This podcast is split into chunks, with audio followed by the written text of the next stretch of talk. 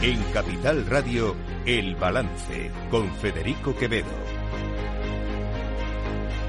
Señoras y señores, buenas noches, bienvenidos este viernes 1 de diciembre de 2023. Son las 8, una hora menos en las Islas Canarias. Se escuchan la sintonía de Capital Radio. Les invito a que nos acompañen desde ahora y hasta las 10 de la noche aquí en el balance. Les vamos a contar la actualidad de este día y vamos a analizar también mucho de lo que ha venido ocurriendo esta semana. Una semana una semana que me imagino que el presidente del gobierno, Pedro Sánchez, dirá que es una semana para olvidar, porque eh, la verdad es que ha sido una semana de reveses y de reveses importantes, además. el último, sin duda, es ese, esa decisión del gobierno de Israel de retirar al embajador de su país en España en lo que ya es manifiestamente una crisis diplomática sin precedentes entre España y uno de sus aliados, porque no olvidemos que al final Israel no deja de ser un aliado del gobierno de España, del Estado de español. Eh, insisto y lo he dicho más veces, quiero decir que probablemente en el trasfondo o en el fondo de lo que de lo que dice el presidente del gobierno, de lo que afirma el presidente del gobierno, eh, hay una parte importante de verdad que en esa queja por lo que podemos considerar una transgresión de los derechos humanos en la medida en la que los ataques de Israel sobre Gaza están provocando víctimas civiles inocentes, ¿no? Pero la diplomacia, la diplomacia es la diplomacia y, el presidente del gobierno en este caso no ha tenido en cuenta, eh, pues probablemente las formas y las costumbres que son habituales en la diplomacia y eso eh, ha llevado a tener, insisto, a, ha conducido a esta crisis diplomática que, como digo, es una crisis sin precedentes. No es lo único que le ha pasado al presidente del gobierno en esta semana, porque ha tenido dos reveses importantes en el entorno judicial. Esa decisión del, del Consejo General de Poder Judicial única y sin dudamente inédita hasta ahora eh, de decir que no al nombramiento del fiscal general del Estado. Es verdad que no es vinculante, el, nombramiento sigue eh, adelante, pero la que sí que es vinculante es la decisión del Tribunal Supremo de suspender la, el nombramiento de Magdalena Valerio, exministra de Trabajo, con el propio Pedro Sánchez, al frente del Consejo de Estado. Son revesas importantes para Pedro Sánchez en una semana en la que él ha insistido mucho eh, hablando de excepcionalidad en toda esta situación. Eh, y esa excepcionalidad es la que le ha llevado o la que ha conducido a que el Partido Socialista, eh, bueno, de manera sorprendente y, y, de y de manera también que ponen en cuestión las propias instituciones del Estado de Derecho, acepta, ha aceptado eh, reunirse con Junts per Cataluña, lo va a hacer mañana en principio, en otro país, en Ginebra, pues supuestamente, y bajo la estricta mirada de un mediador, de un verificador internacional que a día de hoy no sabemos quién es. Y todo esto es grave. ¿Es grave por qué? Pues porque implica de por sí una renuncia a las formas, insisto, antes hablábamos de las formas, pues seguimos hablando de las formas, a lo que son las formas en una democracia. Es normal que entre dos partidos haya negociaciones, sin duda. Esto es eh, lógico, razonable, es lo que tiene que ocurrir, ojalá ocurriera más a menudo.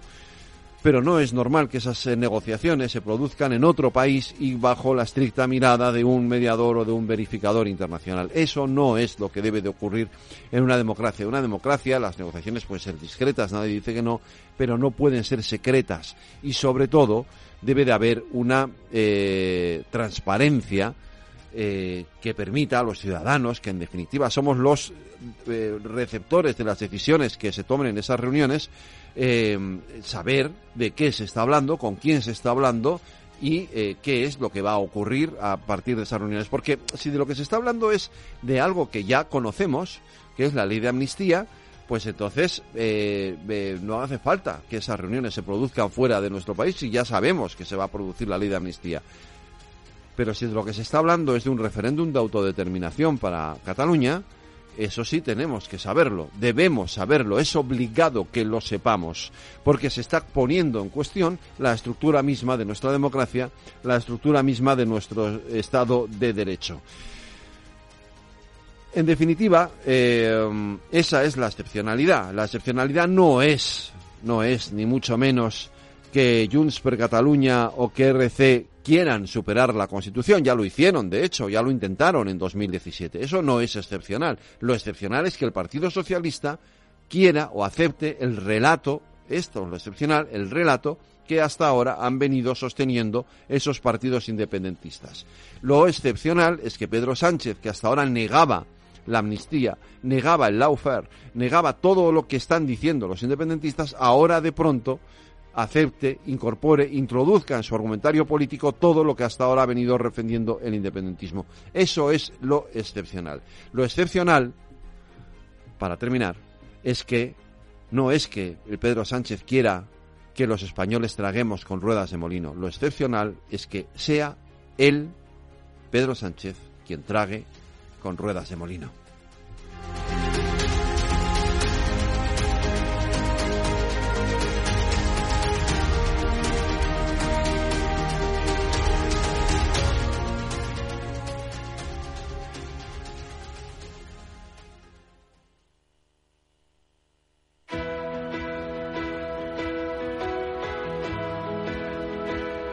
Las noticias de El Balance con Aida Esquirej y Lorena Ruiz. Pues de la mano de Aida Esquirej y Lorena Ruiz vamos a conocer los titulares de esta jornada. A dos semanas de la última reunión del año de la Reserva Federal, el presidente Jerome Powell no cierra la puerta a otra subida de tipos para contener de manera firme los precios.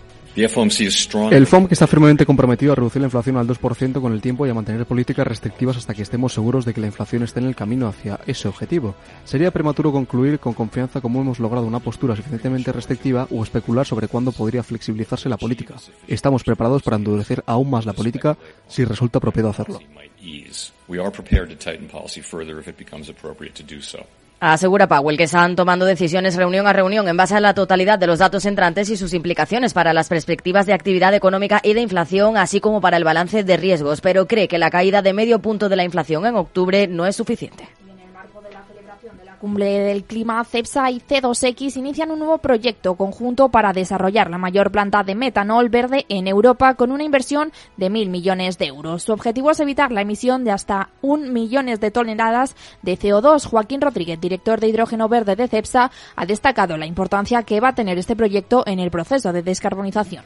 La cumbre del clima de Dubái se ha iniciado con un acuerdo histórico sobre un fondo para los países más afectados por el cambio climático. España donará 20 millones de euros a ese fondo recién creado, según ha anunciado Pedro Sánchez este viernes durante la cumbre. Esto se suma a los 5 millones ya comprometidos en la pasada cumbre de Nueva York para la red de Santiago, que provee de asistencia técnica en pérdidas y daños a los países más afectados. También ha anunciado otros 2 millones al proyecto de bonos medioambientales sostenibles Amazonía Siempre. El Fondo Soberano de Noruega liderará una demanda colectiva por la quiebra del Silicon Valley Bank. En un comunicado ha recordado que el fondo y otros inversores del Silicon Valley fueron, sufrieron pérdidas significativas a raíz de tergiversaciones de las condiciones financieras y de la gestión de riesgos realizada por antiguos ejecutivos, directores, asesores financieros y auditores externos del Banco Californiano.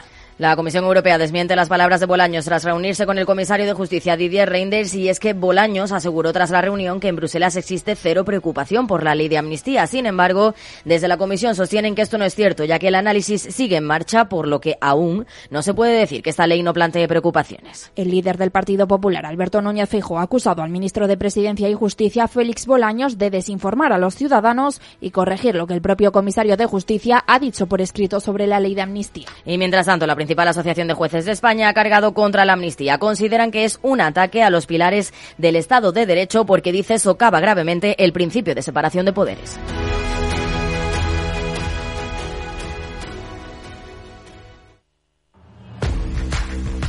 Oye, pensando cómo ahorrar en momentos como este con los precios por las nubes y todavía no conoces XTB, una nueva forma de invertir pensada para todos.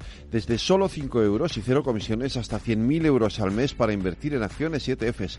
Con XTB tu dinero está depositado en bancos españoles y tu broker es uno de los más respetados del mundo, regulado por la CNMV y los principales organismos internacionales. Y con oficina propia en Madrid desde el año 2008. Entra en xtb.com. Recuerda, xtb.com. A partir de 100.000 euros al mes, la comisión es del 0,2%, mínimo 10 euros. Invertir implica riesgos.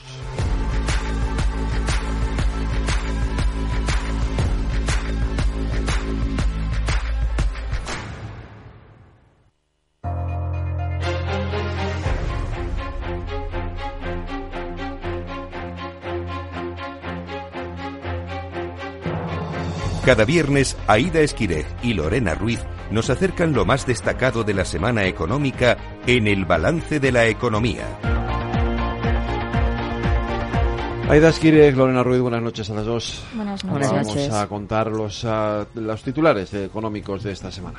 La economía mundial se desacelerará levemente el próximo año, pero el riesgo de un aterrizaje brusco ha disminuido pese a los altos niveles de deuda y la incertidumbre sobre las tasas de interés, según la OCDE. El crecimiento mundial se moderará del 2,9% este año al 2,7% en 2024, antes de repuntar en 2025 hasta el 3%. Mientras que la economía española avanzará un 1,4% en 2024 y acelerará el crecimiento un 2% el año siguiente, según las previsiones de la Organización para la Cooperación y el Desarrollo económico que ha rebajado la previsión inicial que hizo en septiembre para nuestro país. Los precios han subido en noviembre un 3,2%, tres décimas menos que en octubre, por las mayores bajadas de los precios de los carburantes y los paquetes turísticos y un menor aumento de los alimentos y bebidas no alcohólicas respecto a hace un año. La inflación subyacente baja siete décimas hasta el 4,5%, cuarto mes consecutivo de moderación. Con este dato de IPC, las pensiones contributivas subirán en 2024 en torno al 3,76%, con la fórmula de revalorización recogida en la Ley de Reforma de las Pensiones, aunque habrá que esperar a conocer el dato definitivo que el INE publicará el próximo 14 de diciembre. La presidenta del Banco Central Europeo, Christine Lagarde, avisa de un aumento de la inflación en próximos meses por algunos efectos de base y reitera que no hay que cantar victoria. Ha vuelto a pedir a los gobiernos la retirada de estímulos fiscales y pone el acento en la desaceleración económica del tercer trimestre. El Banco de España confirma que el Euribor a 12 meses, el indicador más usado en nuestro país para calcular las cuotas de las hipotecas variables, ha cerrado noviembre a la baja hasta el 4,022%.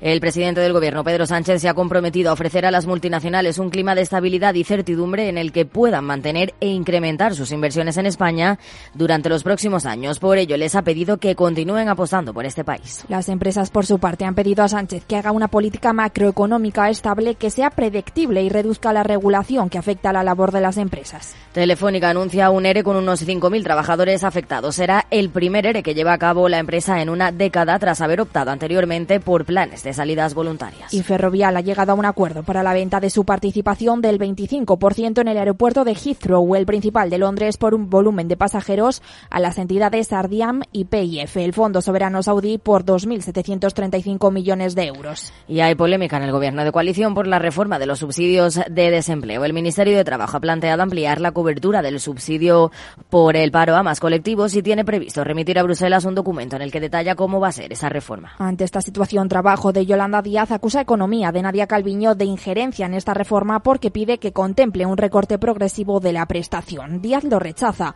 porque cree que los cambios en el subsidio son su competencia.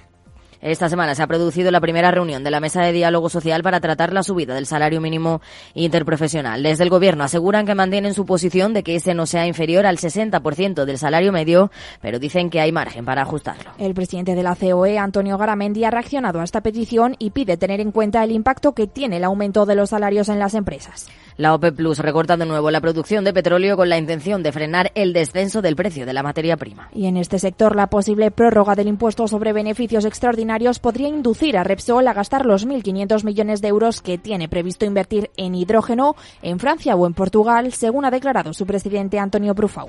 Y la industria del vino también tiene mucho peso en la economía de nuestro país. Hoy en el balance de la economía nos detenemos en la industria vinícola.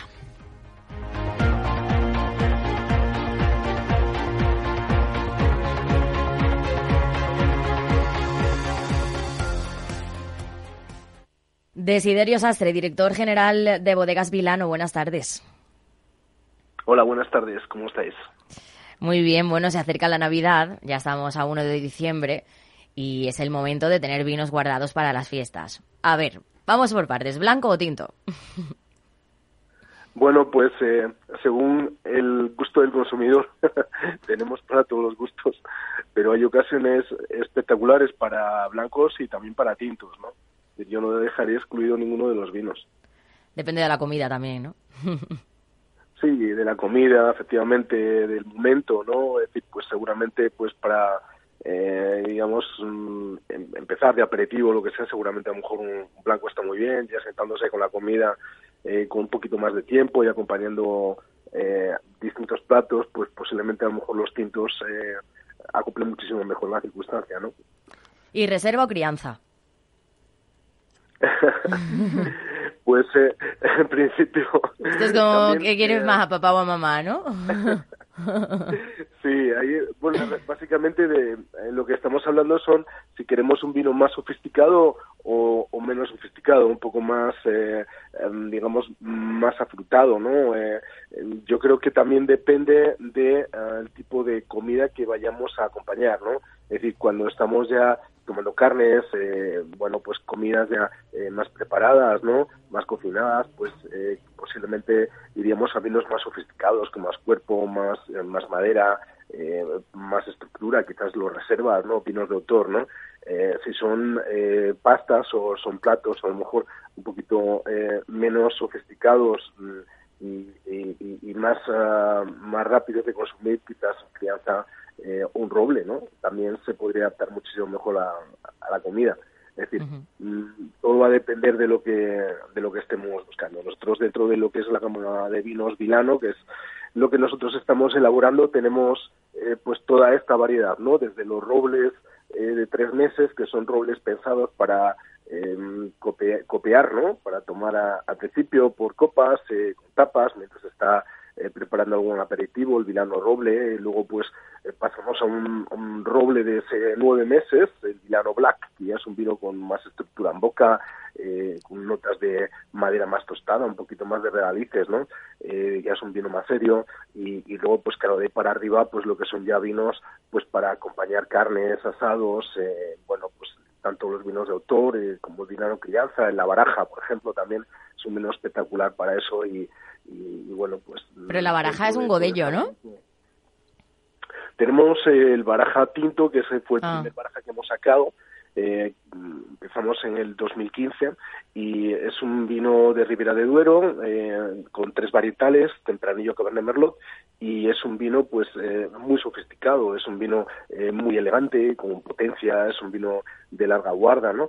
Y de hace unos tres años para acá mm, hemos pensado que a los clientes donde nosotros estábamos ofreciendo la baraja y que tenían tanta aceptación que eran bueno pues restaurantes ya de nivel sofisticados no eh, gente pues que, que, buscaba vinos ya eh, pues elegantes vinos con cuerpo no pues mm, ofrecerles un vino blanco que en este momento se está poniendo de moda en España que es la variedad Godello, que es un vino que viene de la zona noroeste peninsular, de la zona de León, también eh, por la zona de Galicia. Nosotros nos fuimos a la zona de Valdeorras eh, por el tipo de suelos que hay allí. Valdeorras Betros son suelos muy minerales y los vinos que, eh, las uvas que se, que se producen ahí son vinos muy adecuados para sacar vinos con guarda en, en barrica.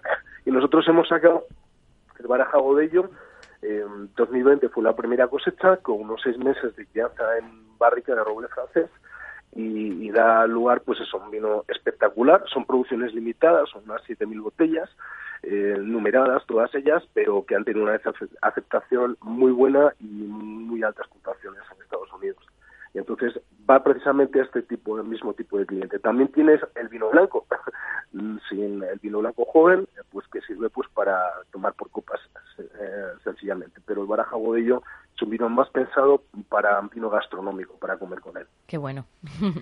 A más de uno seguro que los reyes le van a traer un vino por Navidad. ¿Cuál sería el mejor vino para regalar? Pues eh, el mejor vino es el que más gusta. Eh, no todos los, eh, digamos que consumidores tienen el mismo nivel de percepción de un vino, ¿no? Entonces, claro, hay que pensar a quién le vamos a regalar el vino y cuál es el vino que más va a disfrutar.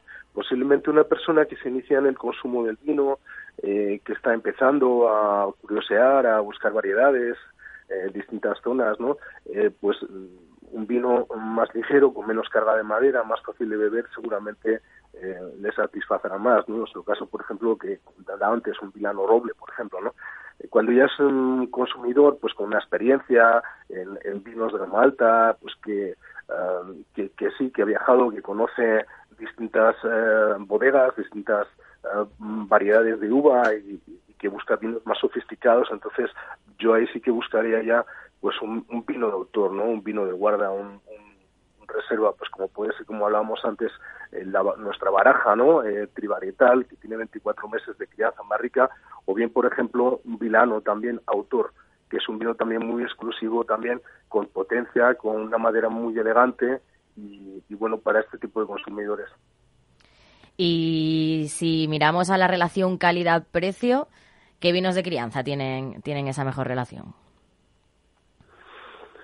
Bueno, eh, la relación de calidad-precio también, a ver, en, este tipo de respuesta es complicado, ¿no? Porque al final, yo creo, sí, porque mm, si nos guiamos por la marca, entonces podemos desvirtuar un poquito eh, la valoración. Yo creo que eh, cuando hablamos de vino, hablamos de, de, lo que es valor intrínseco del vino y el precio que tiene. Afortunadamente nosotros en España tenemos una ventaja eh, gigantesca y es que tenemos un nivel medio de vinos muy buenos con unos precios realmente muy competitivos en comparación con otros países, Francia, Italia, por ejemplo, por decir algunos de ellos, ¿no? Entonces, aquí, pues cuando nos estamos moviendo en denominaciones de origen como la nuestra, como por ejemplo Ribera de Duero, que es donde nosotros estamos operando, eh, prácticamente todos los vinos tienen una muy, muy buena relación calidad-precio. ¿no? Entonces, yo, en ese sentido, me iría básicamente a un vino eh, que realmente guste, una denominación de origen uh, pues con la que el consumidor esté familiarizado y, bueno, pues realmente va, va, a haber poco, poco margen de error ahí. Nosotros ofrecemos en esta gama el Vilano Crianza, que se está comercializando en torno a unos 15 euros por botella, eh, que es un vino con dos años de, de crianza en, en, bodega, con un año, unos 14 meses de crianza en barrica de roble francés y americano eh, a, un, a un nivel muy, muy bueno y que, que la relación calidad-precio es, es, excelente y también lo, lo, podría recomendar.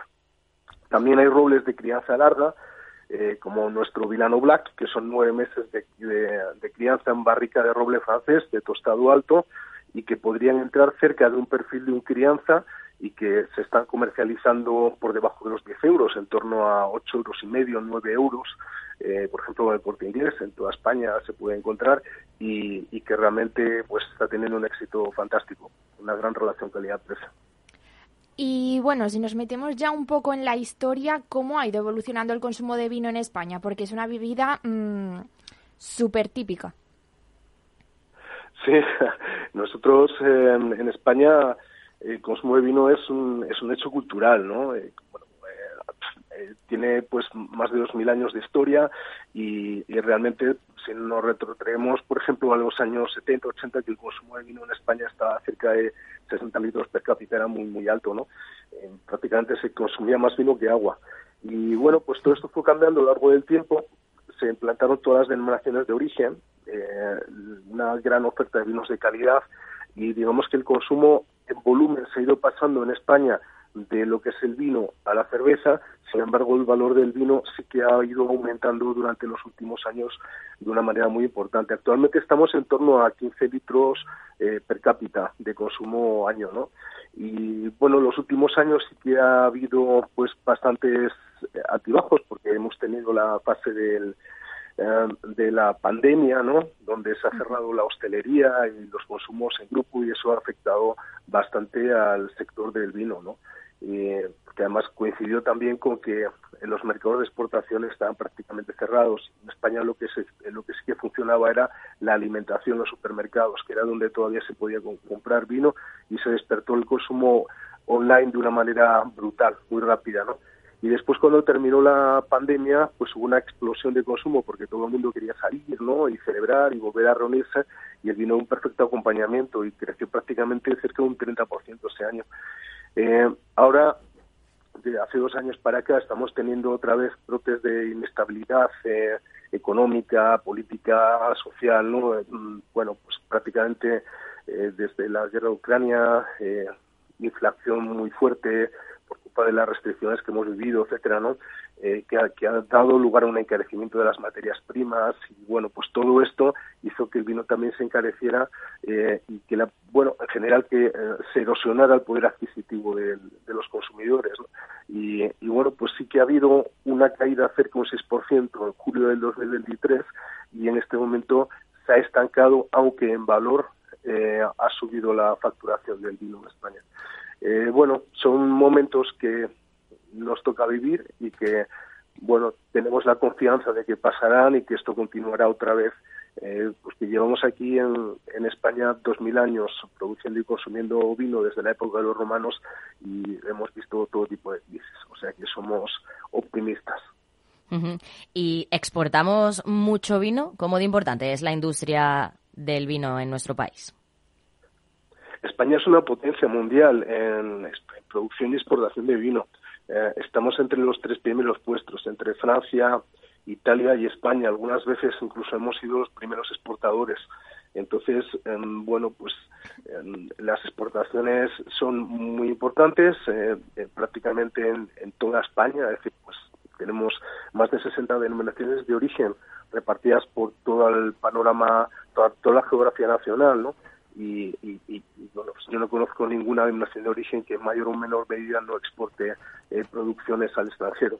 Entonces, realmente es, eh, bueno, pues el comportamiento es muy bueno, las perspectivas son muy buenas, salvando, bueno, pues estos momentos, como comentaba antes, que son puntuales, pero la potencia vinícola española está ahí y estamos entre los mejores del mundo. ¿Y qué posición ocupa España actualmente en el ranking de producción y exportación? Y bueno, también qué mercados son los más importantes para el vino español. En producción y exportación, como comentamos, estamos entre los tres primeros. Que hay que tener en cuenta que eh, todo esto puede oscilar de un año a otro, ¿no? Claro. Cómo venga la, cosecha, porque a lo mejor un año es un año más húmedo, llueve más aquí, y por ejemplo, y entonces la producción sube un poco, y a lo mejor en la zona de Centro Europa, Francia, a lo mejor pasa por un momento de frío, heladas, con lo cual cae un poquito la producción, y entonces, bueno, pero tenemos que decir que, que estamos en ese pool, ¿no? Y en cuanto a los principales mercados mundiales, eh, son básicamente Estados Unidos, Inglaterra, Reino Unido y Alemania. Son los, los más potentes. Luego hay otros mercados que también tienen importancia, está creciendo, ¿no? Como, eh, por ejemplo, los mercados de China, etcétera, ¿no? Pero bueno, todavía están bastante lejos de las cifras de, de, consumo eh, y de importación de vinos en mercados como Estados Unidos, que está creciendo una barbaridad. Eso en cuanto a las exportaciones y a las importaciones, ¿qué países son los principales proveedores para España?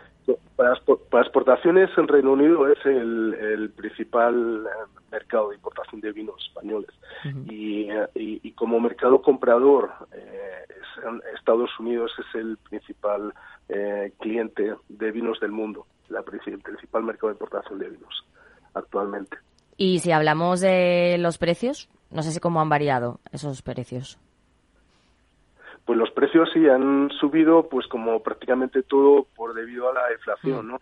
Inflación de costes de materias primas y luego también llevamos unos años bastante complicados porque hemos sufrido eh, desde el 2020 para esta parte hemos sufrido sequías, ¿no? Y realmente pues ha, visto reducida la, producción y el rendimiento de mostos eh, con unos costes crecientes. Entonces los precios sí que en general se tiene que, se, bueno pues pues han ido subiendo, que no quiere decir que el beneficio de las bodegas haya aumentado, simplemente que los costes han ido subiendo. Eh, actualmente parece ser que los costes de los insumos mm, se han estabilizado y tenemos esperanza de que bueno pues que venga una cosecha un poquito más eh, mejor no en cuanto a en cuanto a lluvias y pluviometría y que no seamos tan afectados por las heladas de primavera y que podamos disponer de, mejores producciones. Nosotros en Río de o Bodegas Vilano, eh, tuvimos este año una campaña un 15% superior, que no es mucho, pero bueno, ha sido mejor que las dos últimos que los dos últimos años, pero estamos bastante todavía por debajo de la media de lo que venía a ser un, un año eh. Entonces, bueno, pues eh, como comento, es un poquito los efectos de la climatología, ¿no? Que estamos todos sometidos. ¿Y qué precio tiene el vino tinto, precio medio, de, con denominación de origen protegida en España? Y bueno, ¿cómo lo podemos comparar con el de otros países? Pues es que, em, vamos a ver, el precio medio en España eh, es, es muy elástico, ¿no? Porque digamos que hay dos, hay dos zonas uh, que meteorológicamente o climatológicamente son muy diferentes, ¿no? Eh, que es la zona sur de Madrid para abajo y la zona norte. Entonces, eh, luego por, por, los efectos del calor, ¿no? Es decir, en la, zona norte, eh, digamos que el diferencial térmico es más alto y, y bueno, pues digamos que son zonas donde uh, no hay tantísima producción y se hacen básicamente más vinos de guarda en la zona sur. Eh, las producciones son muchísimo más altas, la uva madura mucho antes, entonces eh, bueno, pues eh, son vinos más de rotación, más de consumo inmediato y menos pensados para un consumo de guarda a varios años vista. ¿No? Estoy comparando, por ejemplo, zonas como Mancha, como por ejemplo Rioja o Ribera del Duero. ¿no? Y... Entonces, ah, eh, sí. los... perdón, perdón. Sí, no, lo que quiere decir que teniendo esto en consideración, los precios son diferentes, ¿no? Por ejemplo, los vinos que, claro, que están diseñados para ser criados en barrica, en barricas eh, pues costosas durante em, pues a lo mejor uno, dos o incluso tres años, ¿no? Y salir al mercado a cinco años vista, eh, evidentemente tienen un precio muchísimo eh, más alto que vinos más jóvenes pensados para consumirse durante el año como un cosechero. Esos vinos pues se pueden encontrar en cadenas de supermercados pues por debajo de los 5 euros, mientras que los vinos ya más sofisticados, más de guarda, más exclusivos, sí que pues estamos hablando de precios mucho más elevados. Nosotros, por ejemplo, en Vinano, los vinos eh, que estamos ah, criando en barricas, eh, como estamos hablando, por ejemplo, de cosechas como la del 2016, 2019, eh, bueno, pues se están comercializando en torno a los 30 euros por botella, ¿no? Luego tenemos vinos más jóvenes, como son los robles, por ejemplo, que son para, para consumo por copas, y entonces son vinos que se están eh, comercializando por debajo de los 10 euros de botella. Entonces, tenemos que tener en cuenta un poquito todo ese abanico. El precio de la uva es un factor muy importante también a la hora de marcar los precios de los vinos y no es lo mismo el coste de la uva en zonas donde tienen unos rendimientos más altos o muchísima más producción de uva que en otras zonas donde la producción de uva es más, más escasa, ¿no? Y eso determina en gran parte el precio del vino. ¿Y qué tipos de vinos son los más consumidos en nuestro país y cómo se distribuye el consumo entre canal hostelería y canal alimentación? Bueno, pues eh, actualmente la mayor parte del vino se está consumiendo, eh, se está vendiendo en el canal de alimentación, cosa que, eh, bueno, hace unos años atrás la venta en hostelería era superior a la venta en, en alimentación, pero esto ha ido cambiando. Yo creo que, que cambió también bastante, influyó mucho el tema de la, de la pandemia. La gente pues eh, compraba mucho vino en, en supermercados. Y, y, bueno, pues en cuanto a tipos de vino blanco tinto, porque luego está el rosado y los vinos espumosos, ¿no? Hay bastantes variedades de vino, pero eh, bueno, el, el, el, el, vino blanco está ganando bastante cuota de mercado, eh, está creciendo y en este momento el vino tinto está un poquito estancado, ¿no? Podemos hablar de una relación a lo mejor de un 60-40 aproximadamente. Hay que tener en cuenta que el vino blanco es un vino de rotación, eh, no la mayor parte de los vinos blancos no se crían en barrica, sino que se elaboran, se embotellan y se venden, eh, su consumo básicamente es por copas, en terrazas, ¿no? En momentos de, de calor, ¿no? Sí. Y el vino tinto, pues son los vinos más gastronómicos, ¿no? Eh, nosotros, por ejemplo, este año hemos tenido un verano muy, muy, muy cálido y el año pasado y el año anterior también hemos tenido temperaturas de más de 40 grados, ¿no? Y desde bastante pronto. Este año, si, si recordamos, hasta prácticamente el 12 de octubre estamos teniendo temperaturas, por lo menos en la zona norte, de 30 grados. Entonces, eh, eh, bueno, durante todos esos meses se ralentizó más el consumo de tintos y se aceleró más la venta de vinos blancos. O sea, este tipo de cosas afecta mucho al consumo de vino. Si nos centramos en los vinos blancos, el Godello ha irrumpido con mucha fuerza en este mercado y ha llegado a hacerle la competencia a otro clásico gallego como es el albariño. ¿Por qué? Sí, eh, bueno, es una buena noticia, ¿no? Es una buena noticia que poco a poco se vayan dando a conocer pues nuevas eh, variedades de uva eh, autóctonas, porque el aguadillo es una variedad de uva que se venía dando en la zona noroeste peninsular, básicamente las zonas más importantes de producción es la zona que es orense, ¿no? Valdeorras, eh, lo que es eh, Monterrey, lo que es la zona de Bierzo, ¿no? Eh, Monte las Médulas, Cacabelos, por toda esta zona, ¿no? Eh, son los, el, el, eje principal de, de, este tipo de uva. ¿Y por qué? Bueno, yo pienso que hay dos tipos de godello, ¿no? Están vendiendo. El, el godello joven, eh, que es un vino con una singularidad especial, eh, un vino pues que ha encontrado su hueco entre la Verdejo y la, y la Albariño. Eh, son mm. vinos eh, pues muy interesantes, con una nariz muy afrutada, eh, con una buena mineralidad en boca, con de, de, de, fruta de hueso blanco, muy, muy rico, muy sabroso, pero es que además esta mineralidad que tienen por el, por el suelo de donde vienen, zonas eh, mineras, ¿no? Eh, recordemos que la pizarra, por ejemplo, viene de la zona de Valdeorras en gran parte, y es muy difícil cosechar allí entre montañas.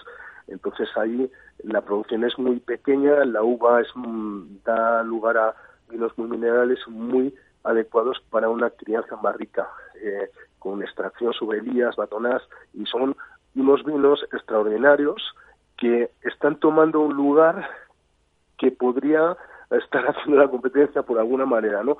a los tipos crianza. Es decir, son vinos gastronómicos, son vinos para comer y el mercado estaba esperando la llegada de un vino blanco de invierno, un vino blanco gastronómico, es decir, a diferencia del vino mm, tradicional de consumo por copas en terraza.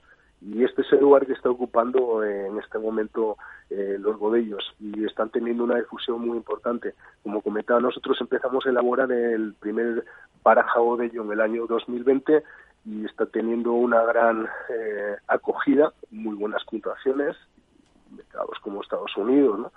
Y, realmente son vinos que, claro, son costosos porque tenemos que imaginarnos que allí para eh, vendimiar eh, pues un kilo de uva hay que trepar por una montaña, ¿no? Prácticamente con una cuerda, o sea, no es, no es meter una máquina ni, ni hacerlo cómodamente en el suelo, no, no, allí la vendimia es muy complicada y la producción, pues por la orografía, que es muy montañosa, pues es también muy exclusiva, ¿no? Entonces todo esto hace que el precio de la uva también eh, pues, pues sea muy, muy elevado. Y bueno, en vuestra bodega tenemos algunas sorpresas, ¿no? Sí, eh, la verdad es que, bueno, no somos capaces de estarnos quietos años seguido. y siempre tenemos eh, novedades, cosas, mm, bueno, pues interesantes, ¿no?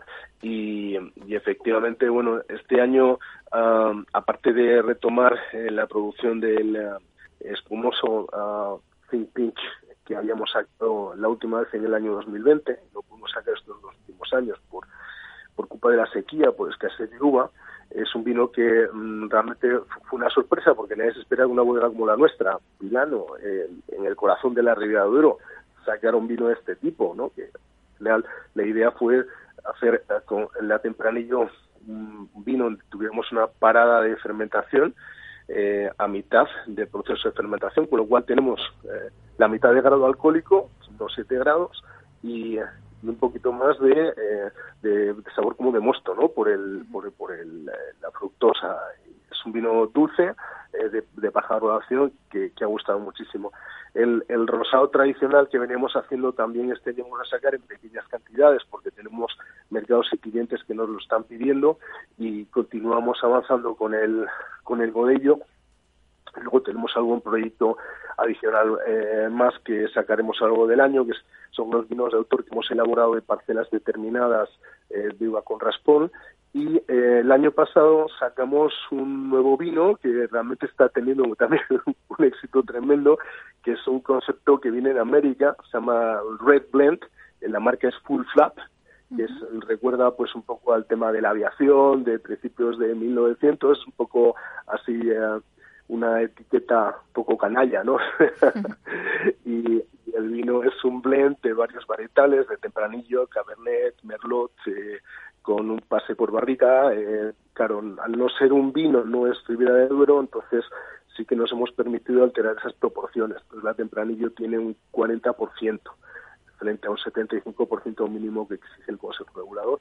Pero bueno, es un vino que está teniendo un gran éxito, la gente no sabía muy bien cómo colocarlo, eh, porque ¿qué es un rent blend? Bueno, pues es un concepto que está, eh, está extendiéndose mucho por eh, Europa, yo lo he estado viendo, bueno, Europa y América, lo he visto en Costa Rica, lo he visto en Alemania, lo he visto en varios países, y viene básicamente de California y Argentina. Y yo creo que viene básicamente de la eh, época de la pandemia, que, bueno, pues una vez que se reactivó el consumo ellos que trabajan allí más con varietales que con denominaciones de origen, decidieron sacar este concepto eh, cupeando, cupeando distintas variedades de uva. Y eso lo hemos llevado aquí a nuestra zona. Nosotros como Bodega en Ribera Duero pues disponemos también de estos varietales y la propuesta que hemos hecho pues ha arrasado porque el nivel de calidad que tenemos está en línea con la zona de producción donde estamos y es muy muy bueno, está gustando muchísimo. Así que full flap, se lo recomendamos a todo el mundo. Aquí está también nuestro buen amigo Nico Abad en, su canal de televisión eh, de GP que nos está dando mucho cariño al vino y está teniendo una grandísima difusión. Bueno, pues nada, cuando, cuando terminemos el programa nos echamos una copita. Muchas gracias. Y que la disfrutéis muchísimo. Pues Desiderio Sastre, director general de Bodegas Vilano, muchas gracias por atender nuestra llamada. Es un placer, muchas gracias. gracias y que paséis una feliz fiesta. Igualmente, adiós. Escucha cada jueves, a partir de las 11 de la noche, en Líderes Globales, las entrevistas que Raúl Castro nos trae desde Florida. Personas inspiradoras de habla hispana que han destacado en sus actividades más allá de nuestras fronteras y que nos dejan sus enseñanzas y aprendizajes desde el punto de vista más personal. Líderes Globales, con Raúl Castro, en Capital Radio.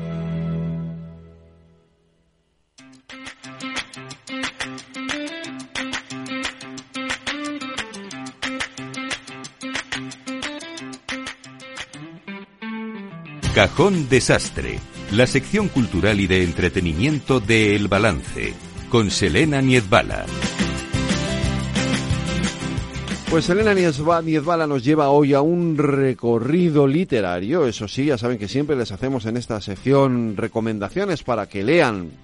Ahora vienen las Navidades, un momento oportunísimo para dedicarse a la lectura de libros. Eh, eh, pues esto es un recorrido sobre la historia reciente de la izquierda española. Eh, escrito por Guillermo del Valle, La izquierda traicionada pone el acento en todo lo que ha venido pasando en nuestra izquierda, a nuestra izquierda, y sobre todo en estos últimos años, y en por qué Pedro Sánchez, eh, digamos, entre comillas, ha traicionado lo que ha venido siendo hasta ahora, tradicionalmente, el argumentario o los elementos esenciales o los parámetros que definían a la izquierda.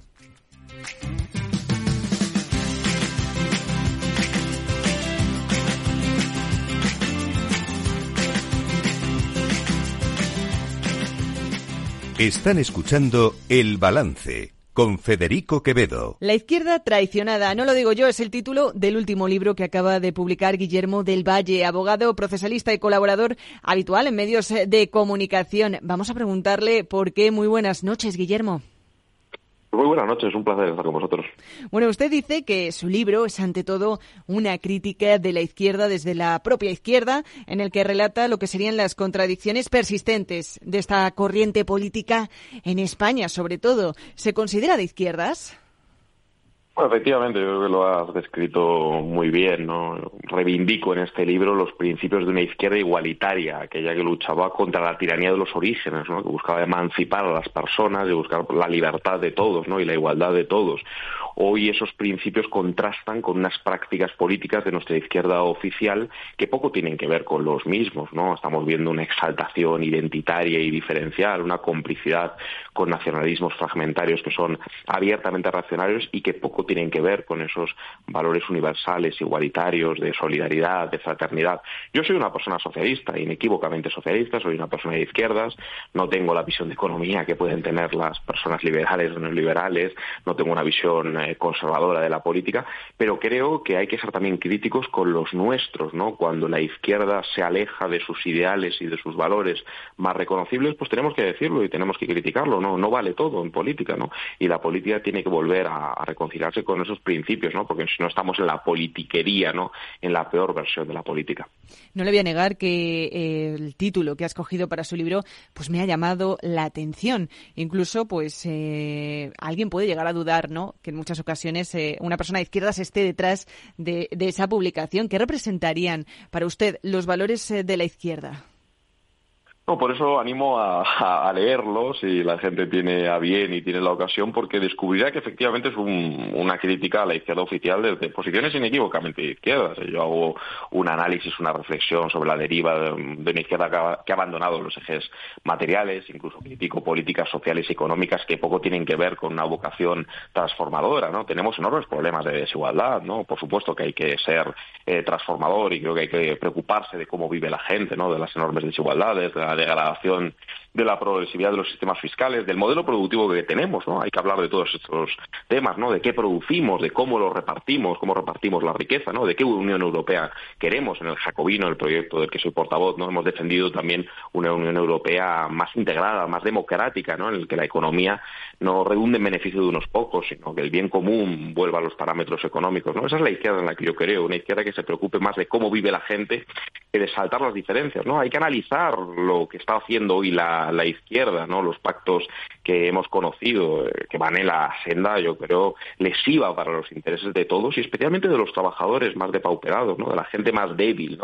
Un Estado casi confederal, como aquel que, que defiende nuestra izquierda oficial, sus pactos con Junts o con el Partido Nacionalista Vasco, que son partidos de derecha o incluso de ultraderecha, ese Estado confederal en el que la caja única de la seguridad social, por poner un ejemplo, se rompe o en el que la hacienda común se fractura, es un Estado que es incapaz de garantizar la igualdad entre ciudadanos. Yo no discuto que haya que proteger a los más débiles, al revés, lo afirmo, afirmo la necesidad de políticas sociales ambiciosas, pero con un Estado fracturado eh, como aquel eh, eh, al que va nuestra izquierda oficial, ¿no? En los pactos con los nacionalistas, pues es un Estado que no puede garantizar los derechos de los que menos tienen, ¿no? Entonces es una crítica claramente desde la izquierda, pero ya digo, no por un fetiche de los conceptos, no, no por una nostalgia de etiquetas vacías, sino porque me importan los principios, ¿no? Yo creo que los principios siguen muy vigentes. Fíjese, me interesa indagar eh, mucho más en ese proyecto de El Jacobino, cuáles son también esos modelos sociales y económicos eh, eh, que comparten en ese proyecto. Pero antes quiero hablar de economía, inmigración y, ¿por qué no? Vamos a decirlo, la religión. En estos puntos es donde más se nota muchas veces la brecha y esa discrepancia. No sé si estará de acuerdo conmigo, pero el estereotipo de una persona de izquierdas es que es laica y también proclive de las políticas abiertas de inmigración, mientras que alguien de derechas es el liberal y católico. Usted hace también este análisis desde la premisa de la izquierda como defensora e impulsora de su laicismo, pero ¿qué hay de la derecha? Esta semana mismo, sin ir más lejos, la presidenta de la Comunidad de Madrid acusaba al presidente del gobierno de querer convertir a España en una república y si puede laica. Deja también muy clara su postura. Vamos a escucharla, por cierto. Detrás de este deterioro y asalto a las instituciones hay un plan con una ideología clara detrás. Instaurar en España, al margen de los mecanismos constitucionales, una república federal laica de facto. En eso está trabajando el Gobierno y sus socios parlamentarios. Bueno, sorprende, ¿no? Porque esta tendencia ahora también eh, de la derecha de ligarse a los valores tradicionales. Bueno, llama la atención que se hable del laicismo, que yo creo que es un principio completamente arrasado en la política, en la política española y en general en la política global. Tenemos unas izquierdas identitarias, las izquierdas hegemónicas son identitarias. Aquí lo que se está sacralizando son identidades culturales, incluso religiosas, ¿no? Lo, lo analizo con detenimiento en el libro, ¿no? El blanqueamiento de determinadas versiones fundamentalistas de la religión, como los, el, Islam en su versión más fundamentalista, ¿no? En nombre de la diversidad se han blanqueado experiencias religiosas, pero es que la complicidad con los nacionalismos es una forma de blanqueamiento de identidades culturales culturales que con base en las cuales se plantea la segregación de cientos de miles de, personas, ¿no? mejores derechos políticos para unos pocos ciudadanos respecto de, otros. ¿no? Eso no tiene nada que ver con el laicismo. el laicismo tiene que operar en un plano religioso y en un plano identitario y, consiste en la defensa de la ciudadanía común, en una ciudadanía política igualitaria para todos, que más allá de las religiones, más allá de las preferencias, de los credos personales, de los sentimientos privados, somos todos ciudadanos en una, en una comunidad política, ciudadanos iguales o igualmente libres, ¿no? Entonces yo no veo para nada que tenga ningún sentido hablar de una izquierda laica cuando tenemos una izquierda que está blanqueando a veces el fundamentalismo religioso y el, y el nacionalismo, ¿no? La derecha, por supuesto, eh, hay una parte de la derecha que es identitaria también, que es tradicionalista, es que es reaccionaria. El, nacionalismo es una versión de la derecha, claramente, ¿no? Invocar la tradición, eh, el origen, la historia como fuente de, derechos, ¿no? Habla la presidenta de la Comunidad de Madrid de una república laica y federal. Pues creo que ninguna de las tres cosas, ¿no? Tenemos una izquierda que invoca la república, pero es una república vacía, ¿no? Porque defienden, por ejemplo, los derechos históricos de los territorios forales. No sé qué república ve la presidenta que defiende nuestra izquierda. Habla de laicismo, yo creo que, como ya he explicado, para nada, al revés, una política antilaica, una política de las identidades como filtro de derechos. Y luego yo no soy federalista, yo soy un jacobino, lógicamente, soy un socialista laico y jacobino, pero considero que el federalismo, si fuera simétrico y si fuera cooperativo, pues sería un modelo de organización territorial, al menos para ser discutido y tenido en cuenta. ¿no? Nuestra izquierda oficial defiende, por cierto, igual que la presidenta de la Comunidad Autónoma de Madrid, una suerte de federalismo asimétrico. Por ejemplo, competencia fiscal entre regiones. Esto lo defiende Ayuso, pero esto lo defiende Sumar y lo defiende el Partido Socialista Obrero Español. El Partido Socialista Obrero Español defiende el federalismo asimétrico, que es un federalismo raro. Es de facto un confederalismo. Yo digo en el libro, y lo explicamos también en este proyecto político, que el confederalismo, que la disgregación normativa entre regiones, a lo que beneficia más bien es a versiones neoliberales, de sálvese quien pueda en cuanto a la economía. ¿no? Nosotros debemos defender un Estado fuerte, un Estado simétrico, un Estado que garantice la igualdad de todos. Es decir, ¿ustedes defienden un poco más lo que sería esa idea de Estado centralizado?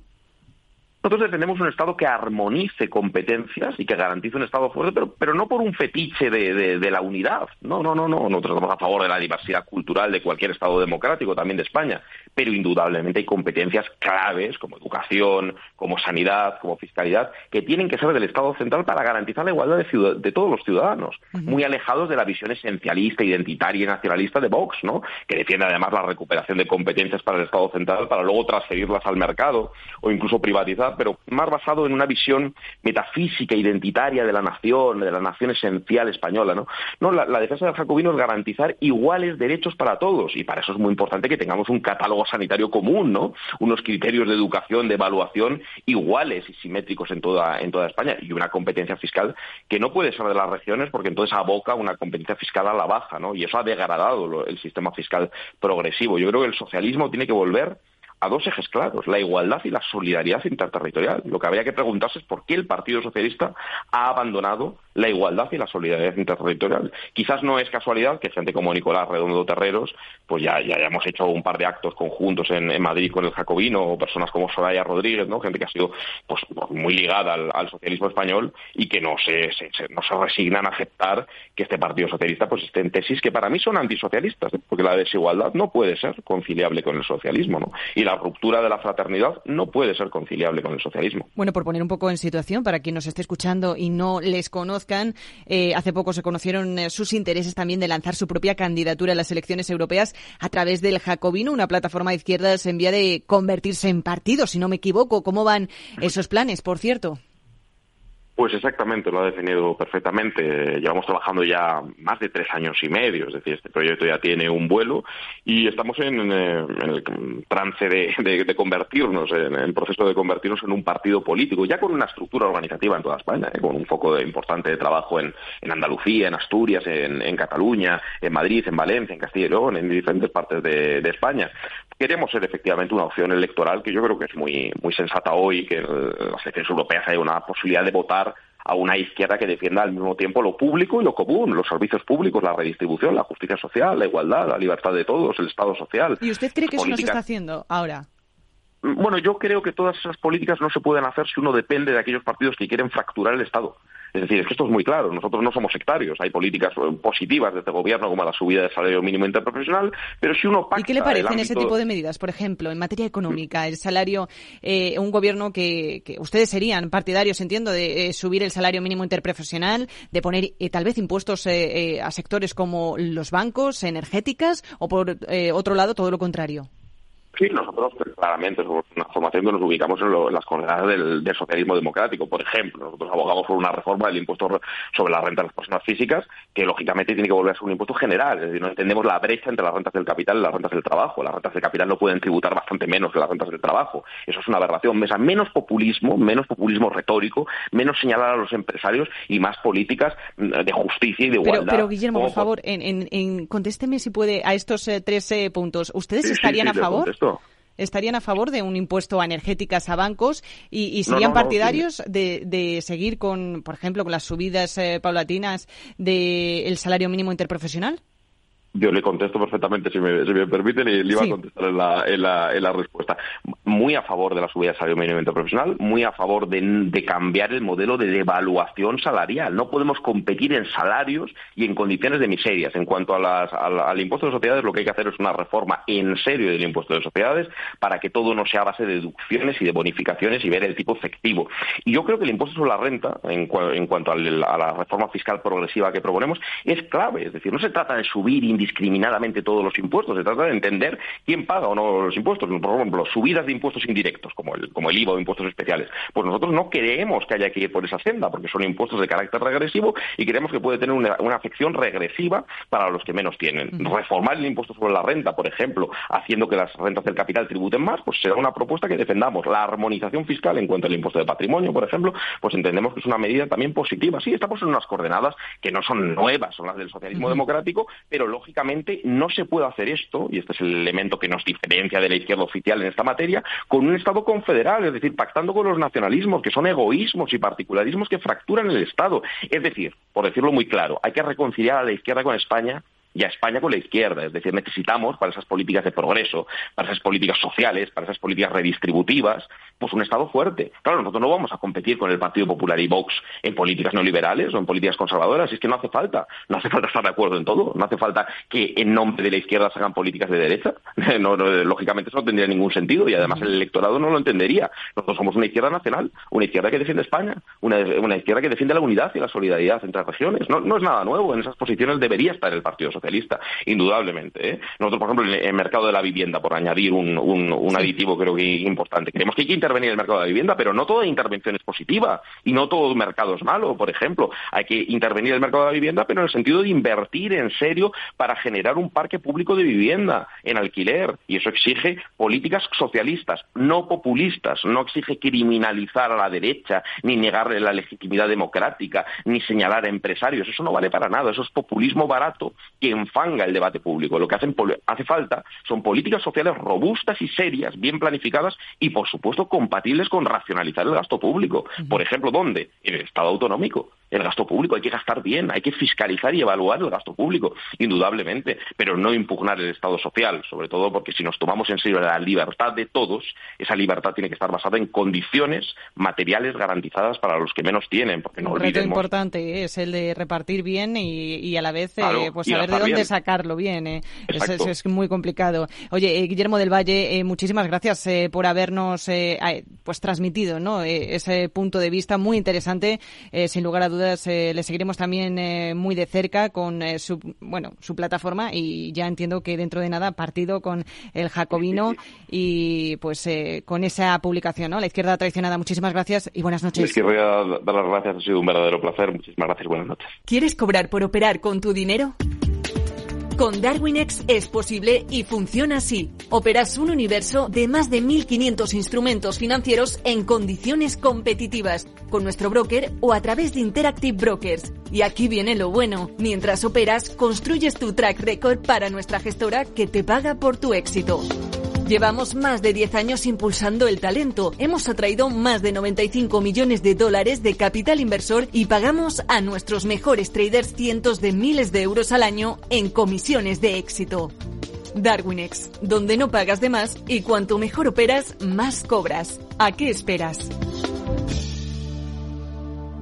Tu capital está en riesgo. El rendimiento pasado no es una indicación de resultados futuros. Datos actualizados en agosto de 2023. Este es un mensaje para todos los oyentes de radio. Y es solo para decir gracias. Gracias por dedicarnos tres horas cada día. Gracias por escucharnos en casa, en el coche, en el trabajo, en un móvil o donde sea, en directo o en podcast. Gracias por tu fidelidad. Porque gracias a ti, la radio sigue siendo un gran medio. El más creíble, en el que más confías y el que mejor te informa y entretiene. El medio del día a día la actualidad al instante y que te acompaña siempre estés donde estés. Radio Value, la Asociación de Radios Comerciales, te da gracias a ti.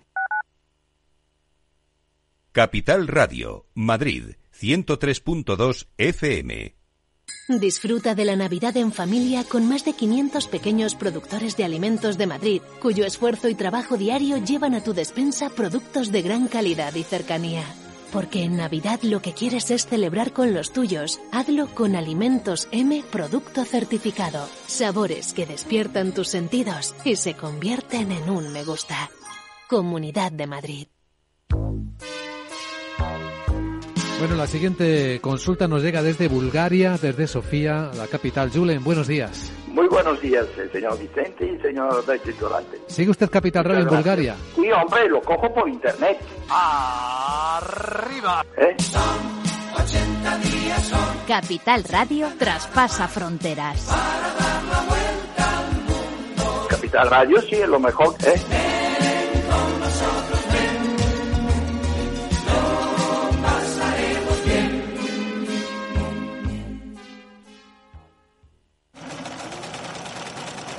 Renovar esos pantalones vintage de tu abuelo que ahora tú tanto te pones es un plan redondo. Como el plan que tenemos en la Comunidad de Madrid, en el que contamos contigo para darle muchas oportunidades a los residuos. ¿Te sumas a la economía circular? Comunidad de Madrid.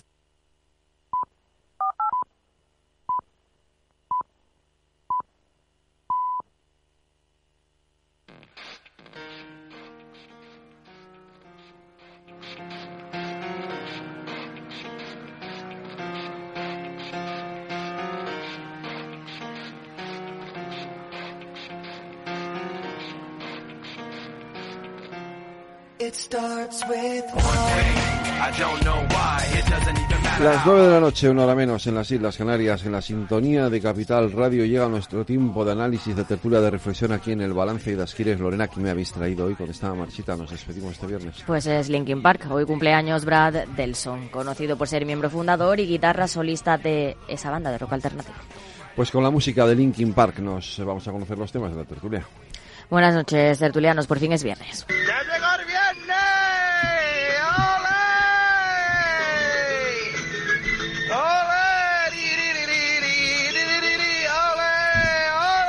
Termina la semana con los jueces y el gobierno en la trinchera. La guerra judicial se intensifica y la brecha entre jueces y ejecutivo se agranda. El, el, órgano de gobierno de los jueces, que lleva cinco años sin renovar por el bloqueo del PP, dio nuevos signos de oposición al gobierno, que tampoco escatima en ataques. El Supremo también es noticia. Vamos a ver las tres partes. El Consejo General del Poder Judicial ha rechazado por primera vez avalar el nombramiento de un fiscal general del Estado. Su opinión no es vinculante, pero deja una marca indeleble en la renovación de Álvaro García Ortiz, a quien el Tribunal Supremo afeó hace pocos días el ascenso de su predecesora Dolores Delgado a fiscal de sala. Lo consideró una desviación de poder.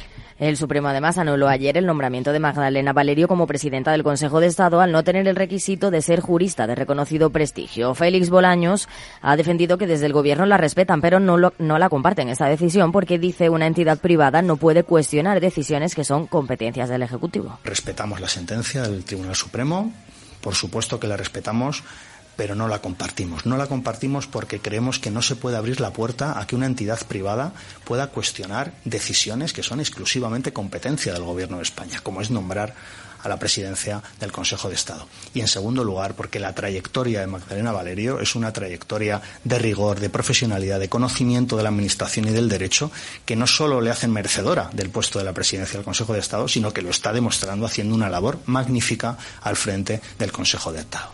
Pedro Sánchez, por su parte, defendió la existencia del llamado lawfare, un concepto introducido por Junts en el acuerdo con el PSOE y que ha desatado enorme oposición entre los jueces por aludir a un supuesto uso de la justicia por motivos políticos. Se han instrumentalizado instituciones públicas de nuestro país definitivamente. Se ha, instrumentalizado la policía, desgraciadamente, en nuestro país para perseguir adversarios políticos, para ocultar pruebas en causas judiciales eh, que eh, afectaban al Partido Popular, definitivamente. Eso es la operación Kitchen.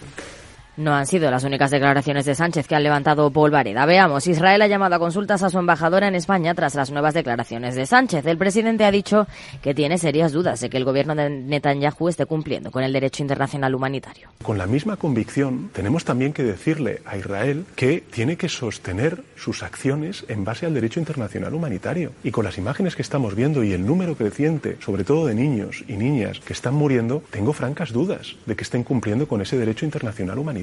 Y seguimos con declaraciones de Sánchez porque en televisión española volvió a defender la amnistía con estas palabras.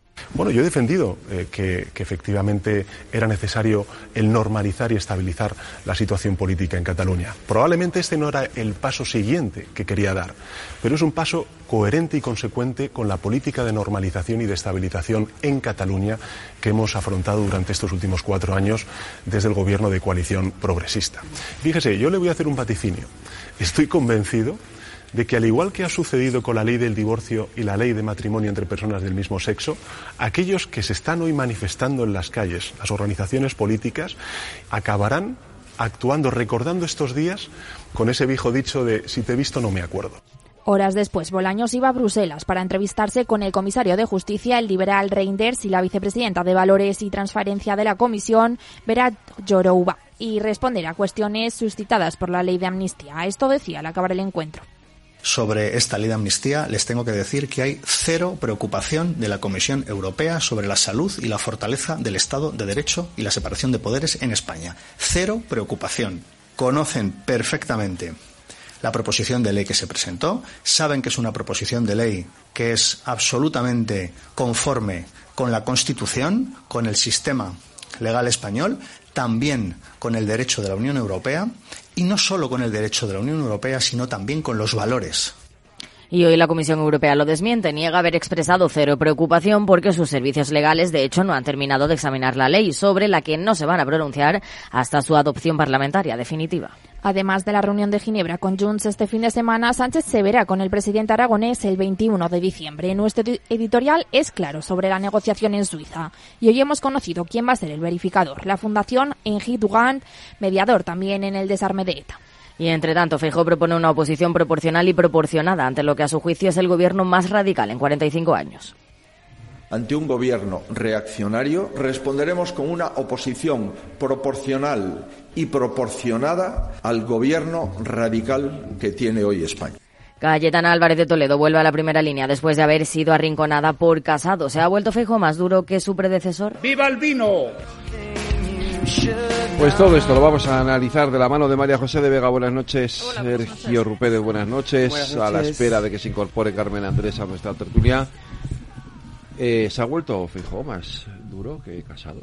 Es que Feijo tiene a Vox detrás. Y, Casado no lo tenía. Bueno, no tanto. Este, decir, o sea, eh, Vox era, eh, estaba, era emergente, estaba empezando, estaba sentando las bases pero no tenía el Vox que tiene ahora con el gobierno y sobre todo no tenía acuerdos en las comunidades autónomas que hace que Vox este, sea una realidad y el dinosaurio en la habitación se ha hecho verdaderamente dinosaurio. De hecho, no debemos olvidar eh, bueno, las declaraciones que realizó Pablo Casado en sede parlamentaria, que se las dirigió a Bascal, eh, de alguna forma retratando la separación. Aquella moción de censura. aquella moción de censura eh, fracasada presentada por Vox eh, bueno, en la que estaba mostrando clarísimamente la separación absoluta entre ambos partidos. Eso ahora ya no ocurre. Estamos en una situación completamente diferente porque, como bien resaltabais, al final Feijo y el Partido Popular eh, dependen de Vox. Entonces, Feijo ha cambiado a ver, yo creo que tampoco es un perfil tan moderado como se ha creído siempre. Al final no es la derecha más dura, pero tampoco creo que sea eh, pues eh, tan suave como a veces nos han querido vender, sobre todo cuando era presidente de la Junta de Galicia. Pero es cierto que al final, pues sí, está muy marcado y muy eh, pues influenciado por Vox. Entonces, bueno, estos últimos cambios que ha habido en portavocías, etcétera, eh, pues están de alguna forma representando, ¿no? Eh, ese viraje que, mm, que, hace el PP para, pues de alguna forma, eh, posicionarse como líder de la derecha, ¿no? Y como líder de la oposición a Sánchez y en particular a la amnistía y al pacto con Junts, pero bueno, aquí viene una pregunta que yo lanzo, o sea, ¿verdaderamente el fin justifica los medios? Quiero decir, radicalizar la política que ya de por sí lo está bastante, polarizarla y convertir a una derecha que debería ser, pues sí, crítica, evidentemente, exigente con el gobierno, pero también centrista y yo creo que mm, representativa, mm, bueno, pues de todas las esferas derechistas y no solo de la más extrema, yo no sé si verdaderamente eso pues eh, puede compensarle al PP a la larga, la verdad. Que está asumiendo el rol para el que no quería venir de Galicia, que era para jefe de la oposición.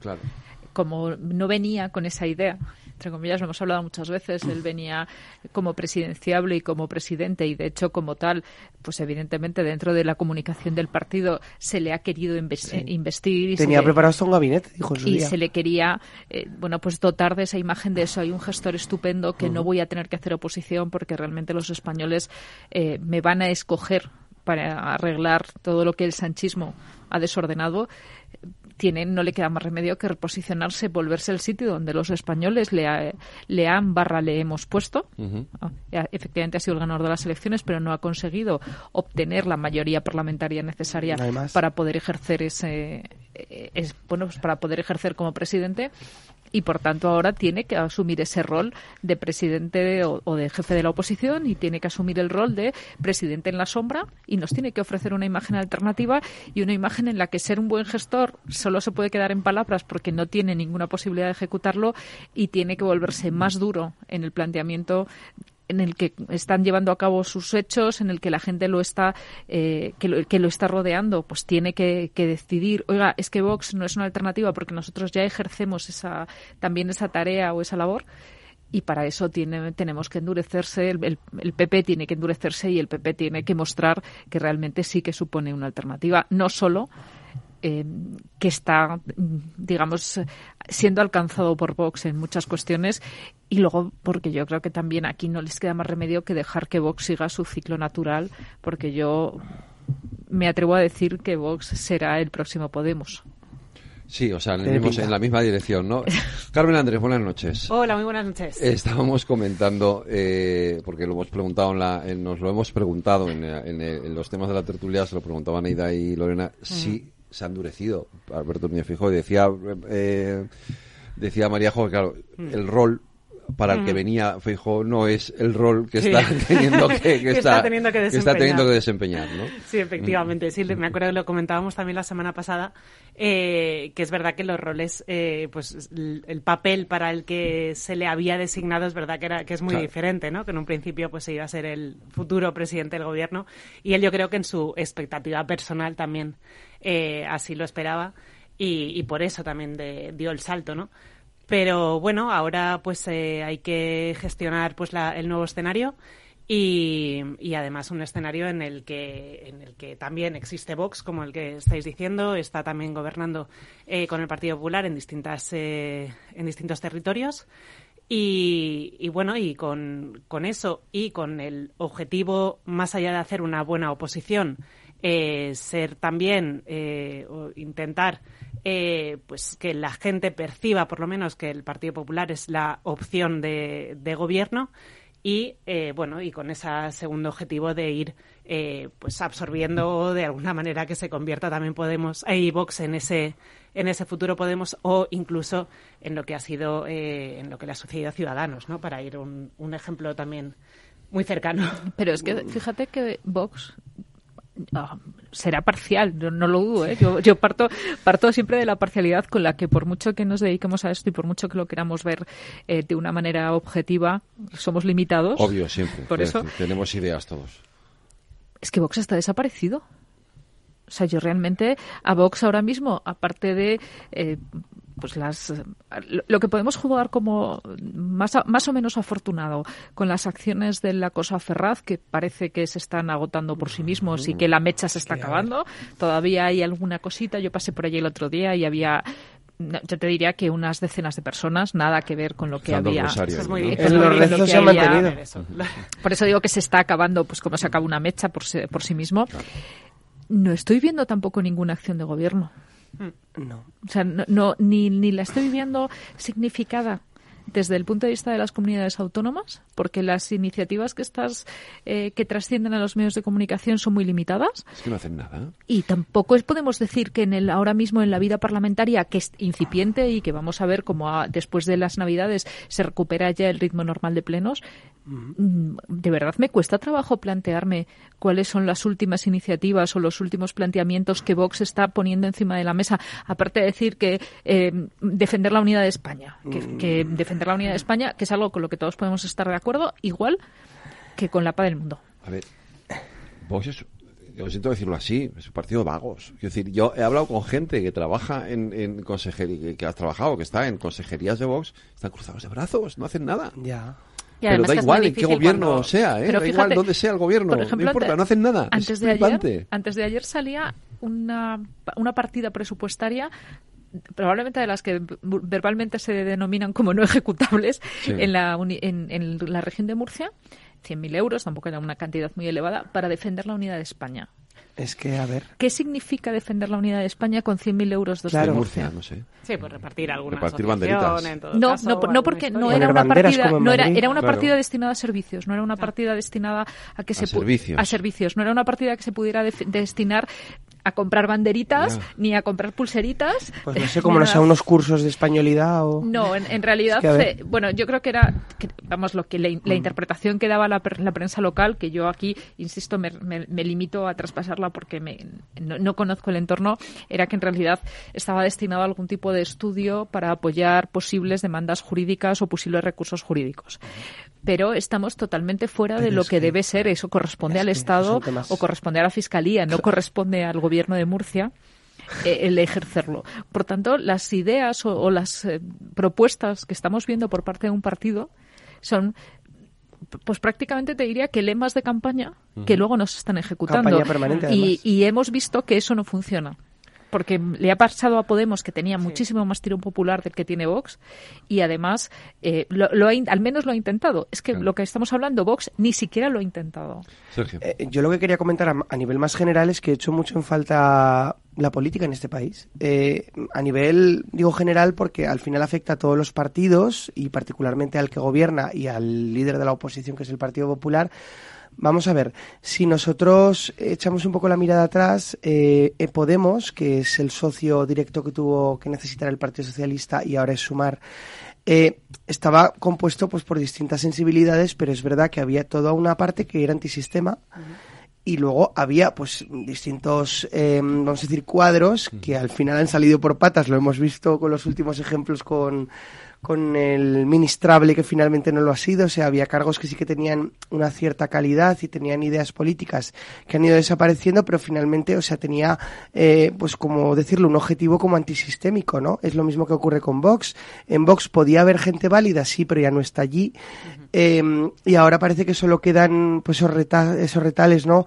Eh, que verdaderamente lo único que quieren es eh, desequilibrar y molestar y, y, realmente no aportar nada. Entonces, a mí me parece que eso es muy problemático y que ni PSOE ni PP, que son las principales fuerzas y al final son las que más han contribuido a sacar adelante el país desde el punto de vista más puramente político, pues no deberían someterse de la manera que lo hacen, porque al final un país sale adelante si tiene medidas, si aprueba leyes, no solo la ley de amnistía, quiero decir, leyes que verdaderamente beneficien al común, ¿no? Eh, y que evidentemente nosotros veamos eh, que nos podamos sentir orgullosos de una idea de nación que no tiene por qué ser nacionalista, sino constitucionalista, demócrata, incluso social, ¿no? O sea, estamos orgullosos de ser españoles. Bueno, nos ha tocado ser españoles, pero además porque nuestro país, pues, lidera en los principales ámbitos, es un país en el que se vive bien, que tiene, eh, pues bueno, una buena situación social y económica, eso al final enorgullece y creo que aumenta el patriotismo, ¿no? Entonces, no parece para nada que estén centrados en eso.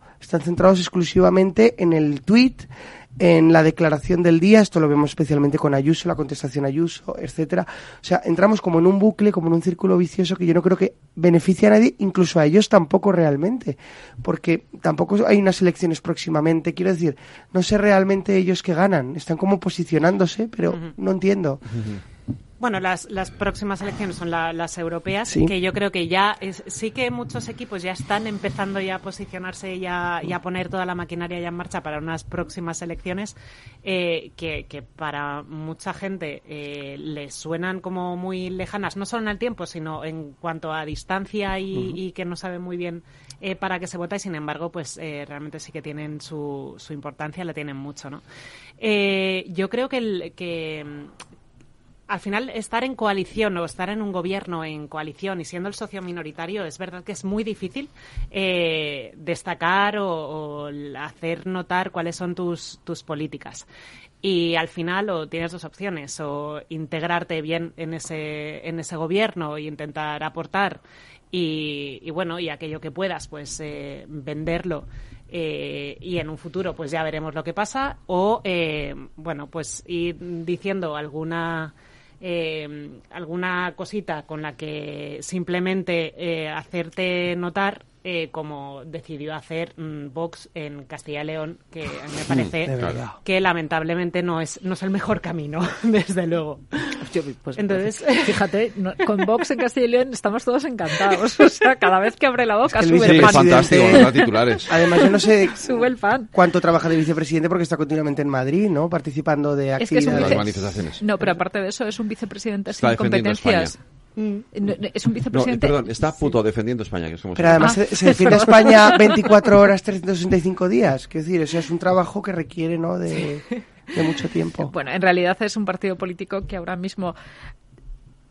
Bueno, tendríamos que decir que si desde luego va a formar parte del panorama español y se va a quedar y parece que hay un porcentaje de hay una eh, base, hay, una base de gente que tiene su sentido eh, tienen que replanteárselo porque si no es verdad que un partido popular bien dirigido volverá a recuperar lo que tradicionalmente fue ese, ese, digamos esa, esa derecha más extrema porque es verdad que salvo algunas derivas Mm, tenemos que decir que se trata de propuestas de extrema derecha que luego no se están ejecutando. o sea, realmente luego la política que están llevando a cabo tampoco corresponde a una política real. De pero es que además a mí lo que me preocupa es que yo veo un matiz. Hombre, yo desde luego que a mí no me agrada que haya extremos, eh, ni mucho menos voy a defender nunca que sea positivo que haya un partido no solo de extrema derecha, sino incluso algo peor.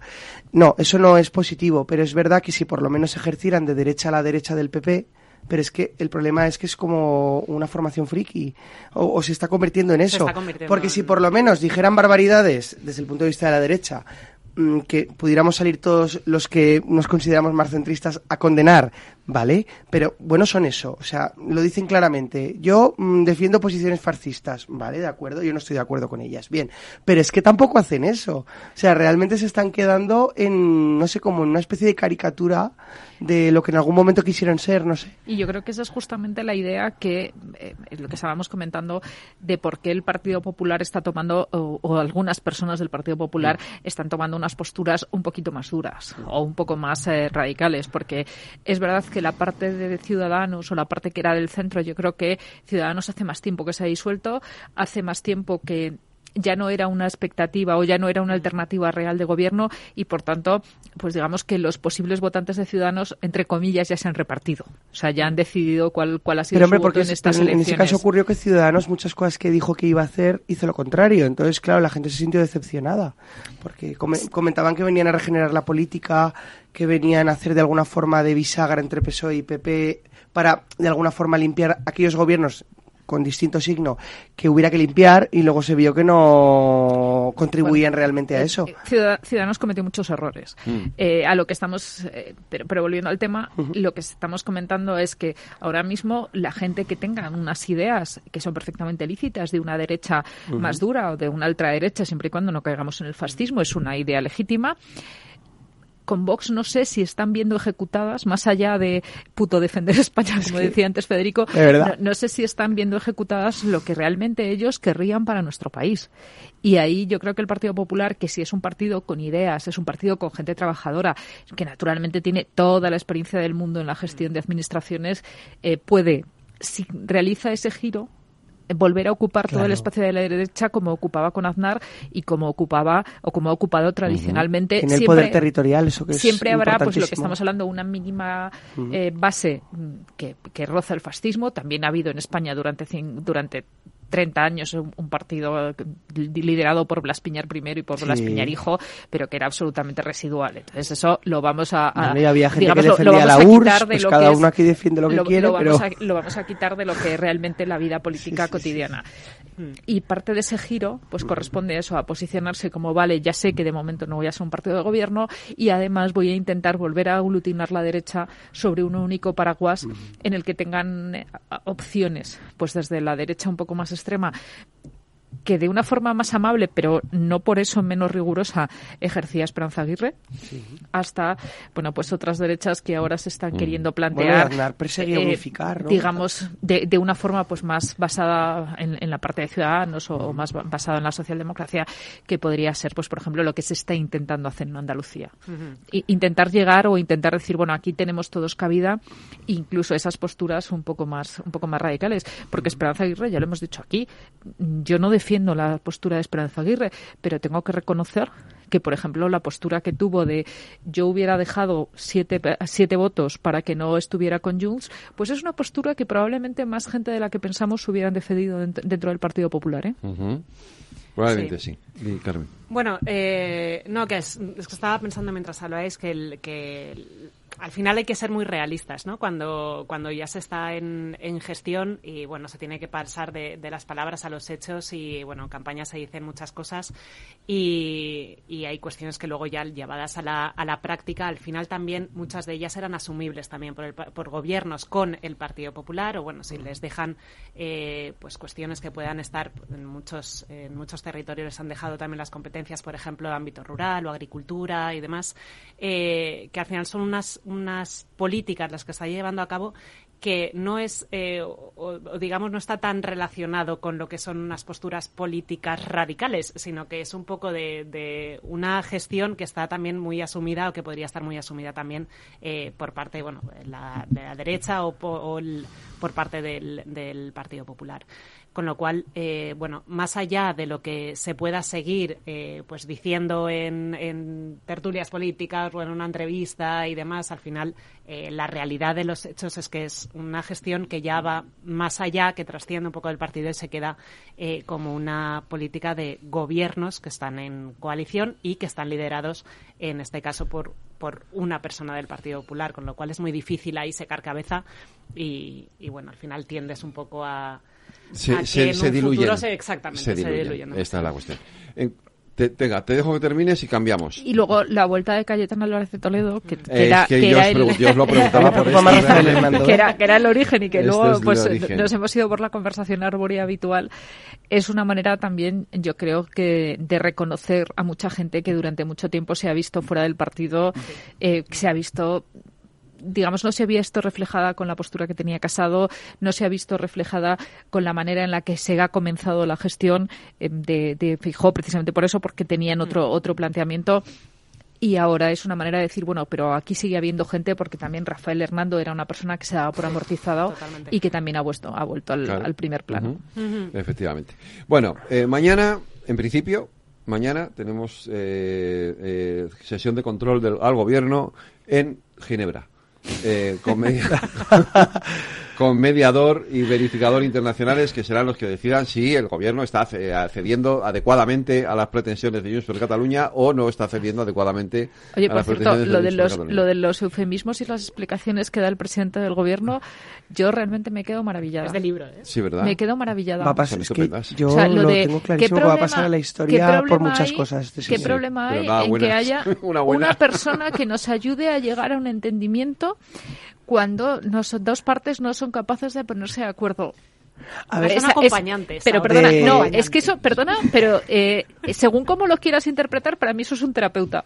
Yo, no, pero yo, yo- yo os digo, yo os digo una cosa, más allá de que uno pueda compartir o no, eh, pues bueno, tanto las medidas como los principios del presidente, eh, el otro día, bueno, no sé si escuchasteis, pero entrevistaron a Arturo Pérez Reverte en televisión y me resultó muy interesante, más allá de lo que le pueda parecer a cada uno su juicio personal, ¿no? Pero me pareció muy interesante el retrato que hacía psicológico casi, ¿no? Del presidente.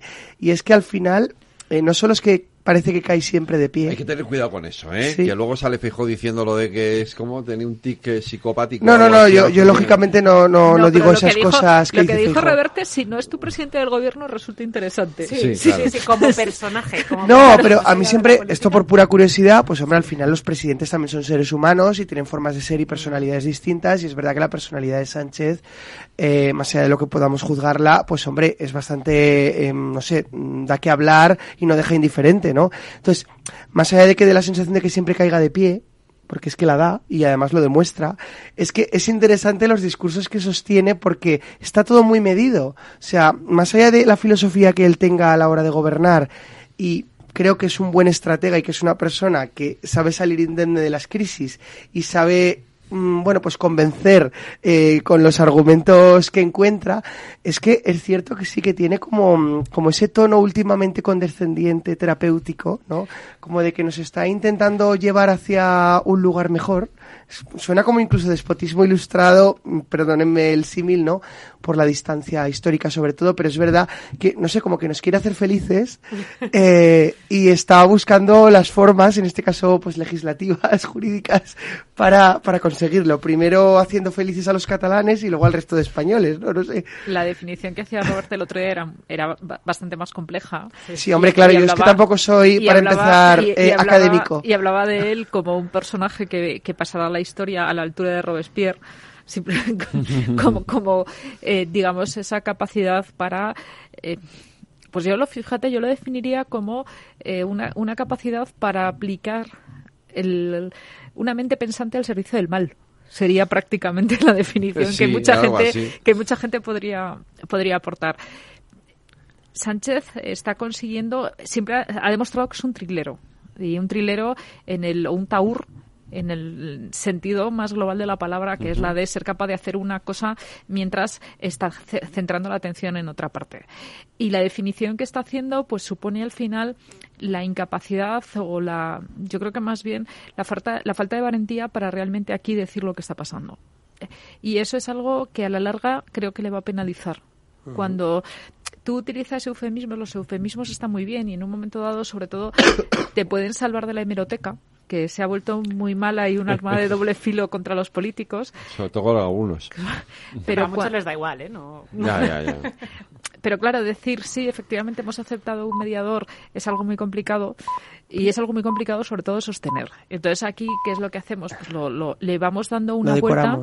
Le, va- le vamos dando una vuelta para al final parecer que es algo que realmente ha conseguido engañar a Puigdemont, porque en el fondo es lo que está diciendo. Es, no, no, es que vosotros no estáis entendiendo bien lo que ha pasado. Aquí Puigdemont no me obliga a nada. Soy yo el que, el que le estoy diciendo que sería bueno que hubiera una tercera persona o que hubiera un organismo internacional que lo hiciera. Entonces, le reconozco la profunda habilidad para hacerlo y también reconozco también que, insisto, que sobre todo si no fuera el presidente de, eh, de mi país, lo llevaría, lo vería como algo mucho más divertido, pero creo que esto no va a ser como Puigdemont se las está, se las está proponiendo. Creo que esto es el, el inicio de un camino que se va a volver muchísimo más duro. Y no creo que esto vaya a ser realmente todos los meses.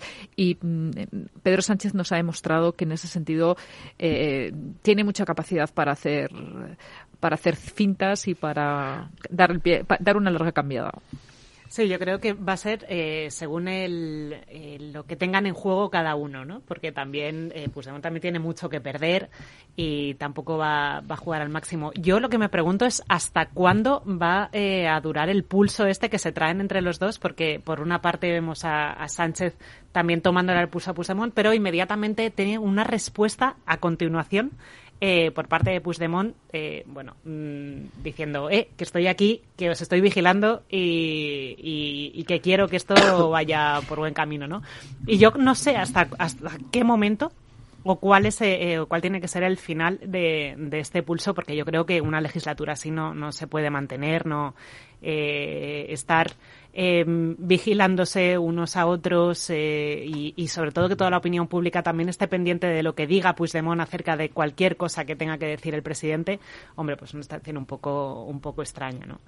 Espero que no. La- lo de mañana yo creo que forma parte del teatro. Ah, sí, está una- es un Sí, sobre- lo que pasa es que es pactado, muy duro, es muy duro. Es de- una sobreactuación de- de- de permanente. aceptar. bueno, de Sí. aceptar, no, yo no lo acepto, pero es que es muy duro lo de mañana, ¿eh? ¿Por qué te parece tan duro? ¿Eh? ¿Por qué te parece tan duro? O sea, ¿cuál es la diferencia con lo que ha pasado con las negociaciones, con la foto de la urna? La foto de la No, urna, no. La, la- la foto de la urna era, foto ha sido, ha sido muy no, dura, es que ¿eh? todo, es que todo es muy duro, Claro. es decir, todo es muy duro. ¿Por qué, lo- por qué digo es más duro? Porque, porque al final lo otro forma parte de lo mismo, pero bueno, al final lo otro acaba en un eh, eh, en algo que tenemos que tomar, tenemos que eh, debatir aquí, ¿no?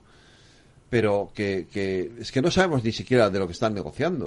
Pero de todas formas fuera allí con o sea, lo, y qué cambiaría si, si, en vez de hacerse ahí se hiciera en un hotel en, Cuenca. Me da igual aceptar la idea la idea la idea eh, porque no lo harían en un hotel en Cuenca entonces sería ya pero pero sobre todo la idea de aceptar un mediador alguien una fundación oigan decir que no era la fundación Enrique Dunal no sé pero salió todo tipo la idea de que haya alguien un tercero que no tiene nada que ver con nosotros, que esté interviniendo, que no le hemos votado, que, no le hemos votado, que esté interviniendo en la toma de decisiones que nos van a afectar a todos los demás, a ver, oh, perdón, me toca bastante las narices. Pero de todas formas, eh, a ver, luego sí que es cierto que los propios españoles nos quejamos de que nos caricaturizan en el exterior, pero somos nosotros los primeros que contribuimos a, ello con nuestras acciones. Y es cierto que esto es un teatro evidente, es una sobreactuación, pero ¿qué fue el Prusés? O sea, el Prusés era un teatro permanente también. Eh, ellos dicen que no son españoles o que son menos españoles, pero son más españoles que nadie, tanto en el teatro como en la corrupción. Quiero decir, al final no se diferencian tanto eh, por vivir a unos cuantos kilómetros más lejos en otra comunidad autónoma, pero eh, si os dais cuenta, es que este país, por lo que sea, no sé si es una cuestión cultural, esto ya no sé qué opinaréis, pero es que parece como que estemos permanentemente alimentando un show, pero ya desde hace muchísimos años, quiero decir, en muchísimas cuestiones, no solo la catalana.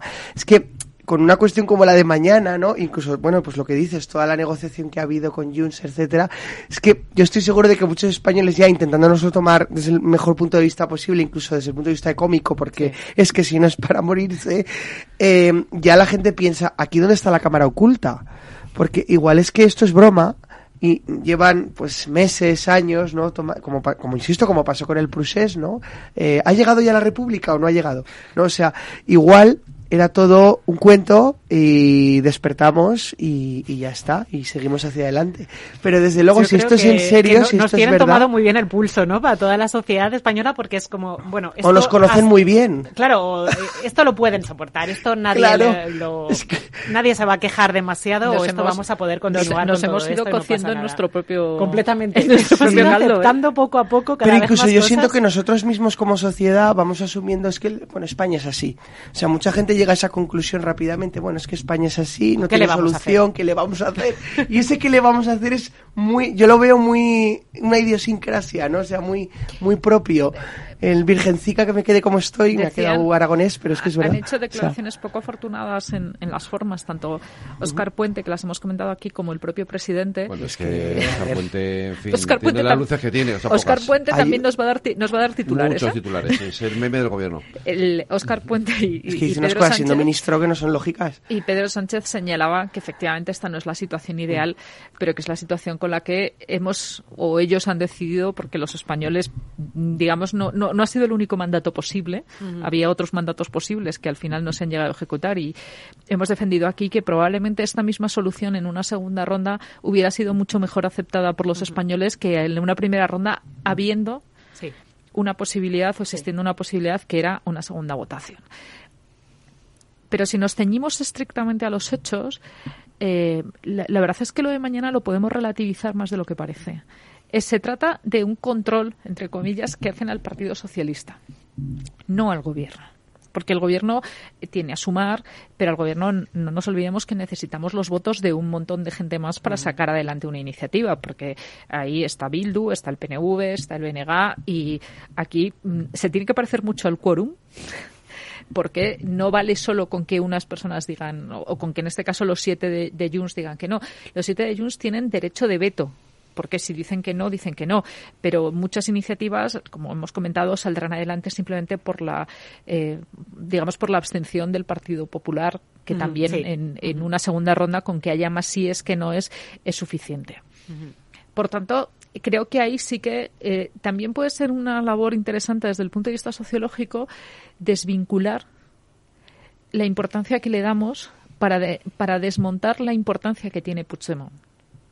O sea, si nosotros lo que queremos es efectivamente que Puigdemont esté todo el día en titulares, que es lo que, lo que le gusta, y que diga, bueno, voy a ver, voy a, a, bendecir, ¿no? Casi parece que está buscando la bendición de, lo que, de las acciones de gobierno. Yo voy a bendecirlo. Efectivamente le estamos dando un poder que no tiene del todo. Hmm. Si lo que estamos diciendo es esto es una sesión de control al gobierno, estamos institucionalizando unas reuniones que creo que deben quedarse en el ámbito del Partido Socialista y del partido, bueno, pues en este caso de Junts, en el que puede decir en esto estoy de acuerdo, en esto no estoy de acuerdo. Pero por, poner un ejemplo que no ha tenido nada que ver y que no tiene eh, la más mínima relación para que luego no se pueda malinterpretar, es que Junts tiene bastante poco que decir sobre si se ha invitado o no a Isabel Ayuso a la inauguración de la variante de Pajares. Bueno, pues de aquí de alguna forma creo que debemos hacer un ejercicio importante eh, de análisis de que realmente se trata de una reunión Partido Socialista eh, Junts para analizar las decisiones que se están tomando. Y como tal, creo que debemos no darle una labor institucional porque es justamente lo que está intentando que haga que hagamos Junts. Y luego, por otra parte, creo que el Partido Popular tenía cosas más inteligentes que decir que quién paga la sala del hotel. No, no, eso es una chorrada, desde luego. Pero, eh, pero es verdad que depende ¿no? del contenido que tenga, que tenga la reunión en lo que se esté intentando eh, debatir o acordar en, eh, allí. ¿no? Sí, estamos eh, hablando de cuál es la futura estructura o el futuro modelo del Estado en España con un partido como el de Puigdemont, que es un personaje fugado de la justicia, y con un eh, mediador, relator, acompañante, etcétera, que no forma parte del, ni, ni de este gobierno ni del Parlamento pues hombre, a mí sí que particularmente sí que me preocupa porque no quiero que el futuro de mi país esté debatiendo, bueno, en una sala de hotel eh, a miles de kilómetros de aquí, ¿no? Y por personas que no están ni siquiera, eh, que, no forman, parte, ¿no? Del, eh, ni siquiera de las Cortes Generales ni, ni, ni, ni de ningún poder de, del Estado, ¿no? Eh, a mí por esa parte me, me preocupa porque sí que hombre, eh, nos, nos, puede afectar. Pero es verdad que estamos todos un poco, por eso lo decía antes lo que el, eh, lo de Puigdemont, ¿no? Porque inmediatamente que sale eh, Sánchez, posteriormente a los minutos ya está Puigdemont haciendo un tuit para levantar la mano y decir aquí estoy yo y todos estamos mirando a ver qué está diciendo Puigdemont porque sabemos que depende, que va a depender eh, de él muchas, muchas cosas en el futuro. Es verdad que después está el, bueno, los juegos de las mayorías que se puedan hacer dentro del, del Congreso y, y del Senado.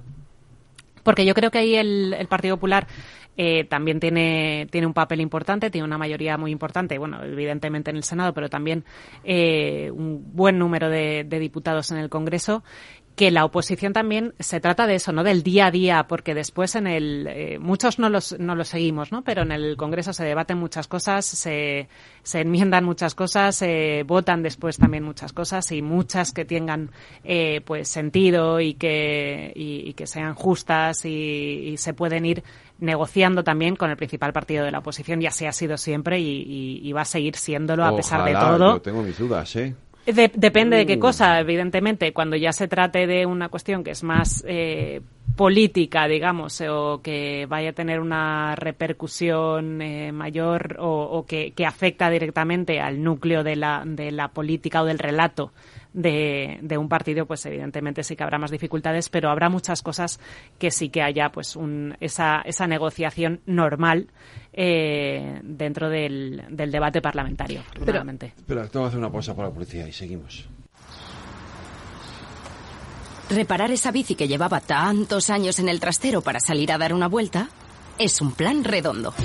Como el plan que tenemos en la Comunidad de Madrid, en el que contamos contigo para darle muchas oportunidades a los residuos. ¿Te sumas a la economía circular? Comunidad de Madrid. Disfruta de la Navidad en familia con más de 500 pequeños productores de alimentos de Madrid, cuyo esfuerzo y trabajo diario llevan a tu despensa productos de gran calidad y cercanía. Porque en Navidad lo que quieres es celebrar con los tuyos. Hazlo con Alimentos M Producto Certificado. Sabores que despiertan tus sentidos y se convierten en un me gusta. Comunidad de Madrid. Cuando formamos parte de algo más grande, la inercia nos impulsa en una sola dirección es el momento de avanzar juntos. El fondo renta cuatro activos globales, invierte en las mayores compañías del mundo y en las megatendencias que mueven a toda la sociedad. Entra en renta4gestora.com y descúbrelo. Renta 4 Gestora. Creciendo juntos. Categoría de riesgo 3 sobre 7. Puede consultar la información legal del fondo en renta4gestora.com y en cnmv.es. Tío, ya estoy en el tren. A ver si tengo suerte y llego tarde, ya sabes. 30 minutillos y me ahorro el billete. No creo que en media hora me pierda mucho allá en el pueblo. Como mucho al Paco contando por enésima vez cómo conoció a la Juani. Con el compromiso Renfe de puntualidad, si tu tren AVE se retrasa más de 15 minutos, te devolvemos el 50% y el 100% si se retrasa más de 30. Normal que alguno prefiera llegar tarde. Nadie te da más. No todos los trenes son como Renfe. Renfe, tu tren. Este es un mensaje para todos los oyentes de radio y es solo para decir gracias. Gracias por dedicarnos tres horas cada día. Gracias por escucharnos en casa, en el coche, en el trabajo, en un móvil o donde sea, en directo o en podcast. Gracias por tu fidelidad, porque gracias a ti, la radio sigue siendo un gran medio, el más creíble, en el que más confías y el que mejor te informa y entretiene. El medio del día a día, de la actualidad al instante y que te acompaña siempre estés donde estés. Radio Value, la Asociación de Radios Comerciales te da gracias a ti. Capital Radio. Siente los mercados. ¿Qué es ir más allá? Con Arval podrás llegar donde te propongas de la forma más sostenible y desplazarte como y cuando necesites con una oferta de renting sostenible, segura y conectada. Y preocuparte solo de conducir porque nosotros nos ocupamos del resto. Arval, la transición energética arranca aquí. Más información en arval.es.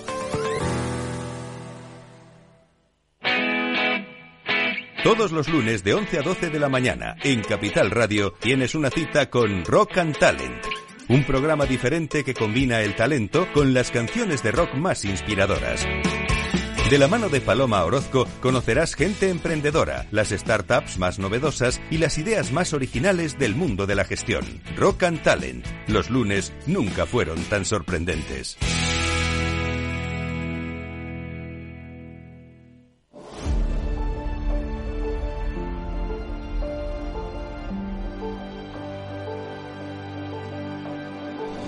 Pues vamos a por último tramo de esta tertulia, María José. Te he dejado con la palabra en la boca.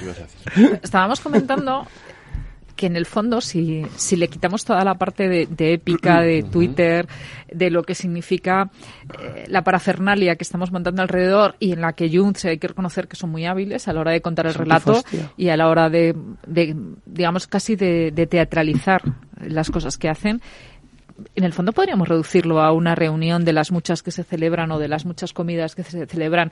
Tú si vas a comer a la ancha alrededor del Congreso o a muchos sitios te puedes encontrar a mucha gente comiendo y a mucha gente saliendo de los reservados eh, en el que han mantenido reuniones más discretas, lo que puede ser con Pachi López y Aitor Esteban. Pero es que además... Y, esto- y creo que en eso deberíamos hacer el ejercicio mental de no darle más importancia de la que ellos se quieren dar, ¿eh?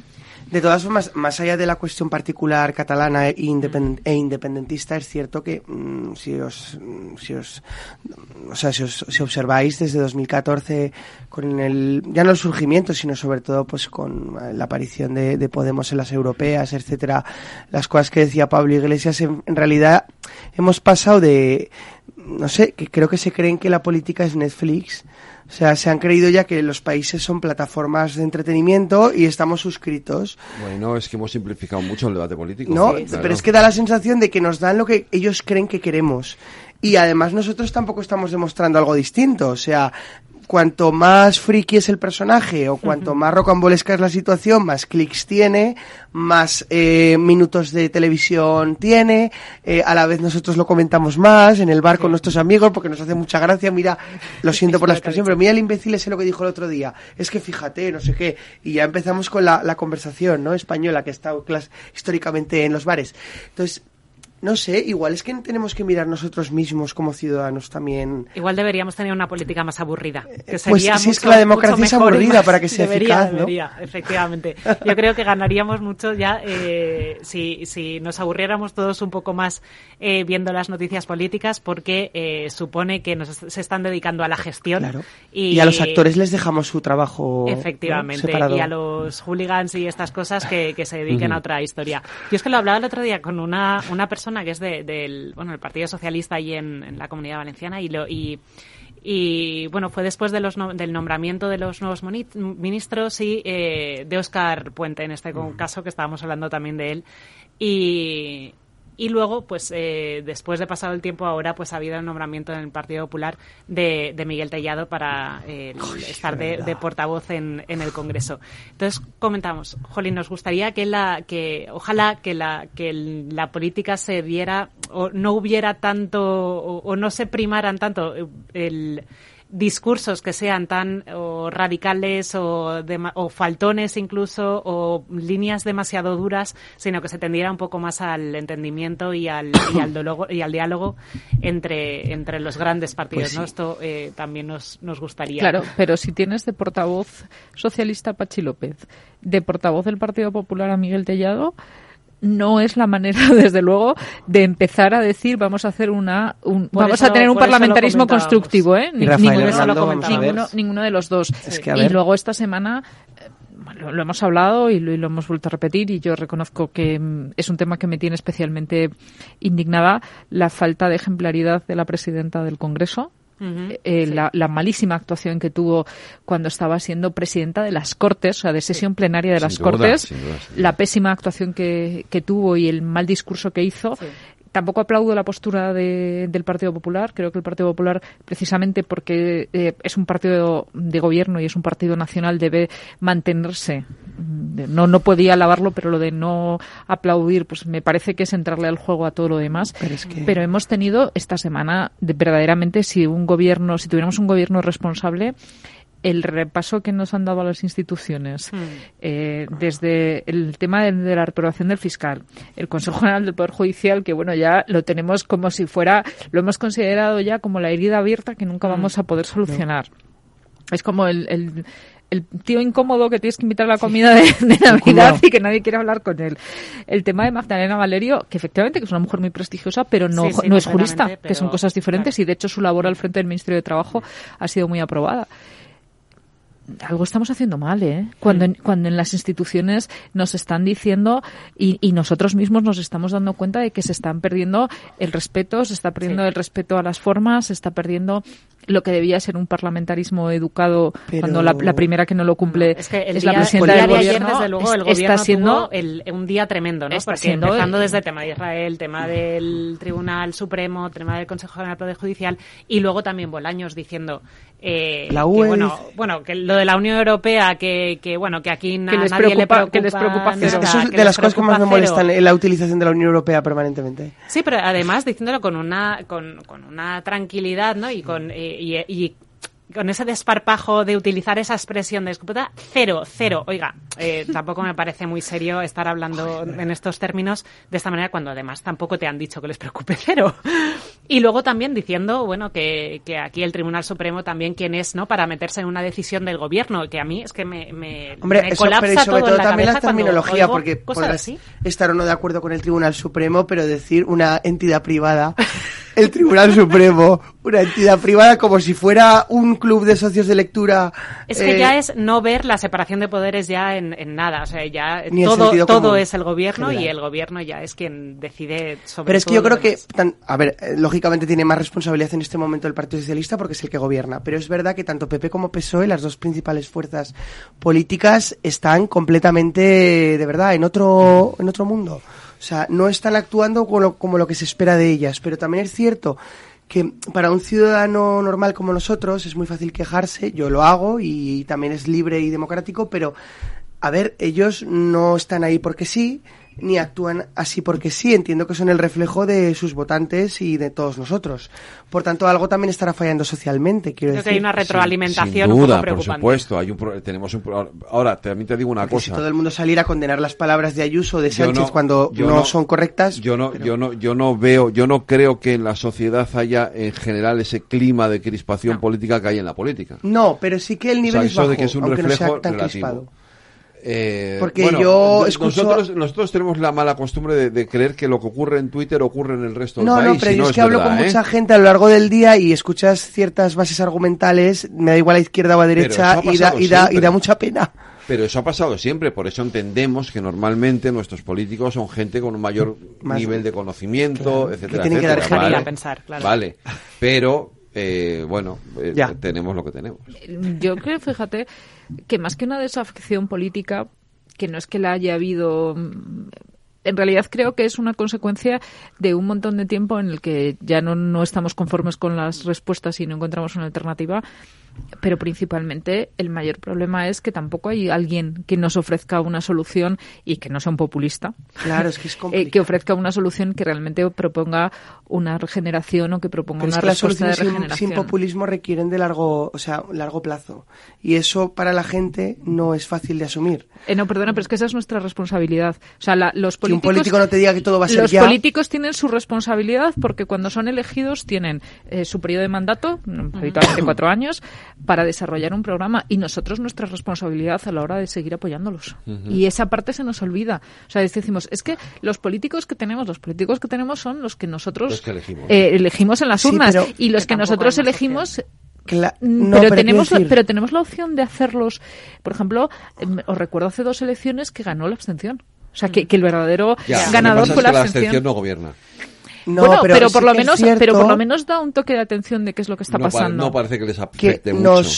Nos solemos quejar mucho y bueno, esto es una conversación que ahora sales a la calle y preguntas si la gente es verdad que te va a decir este tipo de cosas, ¿no? O sea, nos solemos quejar mucho de que los políticos solo piensan en el corto plazo, en las elecciones, en a ver qué saco y bueno, coloquialismos que dice la gente, porque al final los dice, ¿no? Em, vale, pero es que luego, si un día se presenta a las elecciones un político, porque eso podríamos hacer la prueba, y nos dice todo lo que no se va a poder hacer, porque la realidad es compleja, y no se va a poder hacer, y ni mucho menos mañana, no va a ganar las elecciones. O sea, es que no las va a ganar porque la gente quiere que todo sea maravilloso y ya. Sí. Porque estamos ya... Yo, creo que sí. Yo tampoco, ¿eh? Pues yo creo que sí, ¿eh? Yo creo que la gente no es tonta y sabe Pero ya no, ya no es ser tonto, no, sino que creo que esto ya es algo a nivel global, no solo España. Quiero decir que estamos em, asumiendo mucho esta idea de cambio, va a ser un sí, y la propia tecnología ha hecho mucho que pensemos así, ¿no? Es que lo queremos todo ya, inmediato, sí, pero eso, eso, y se contagia también la política.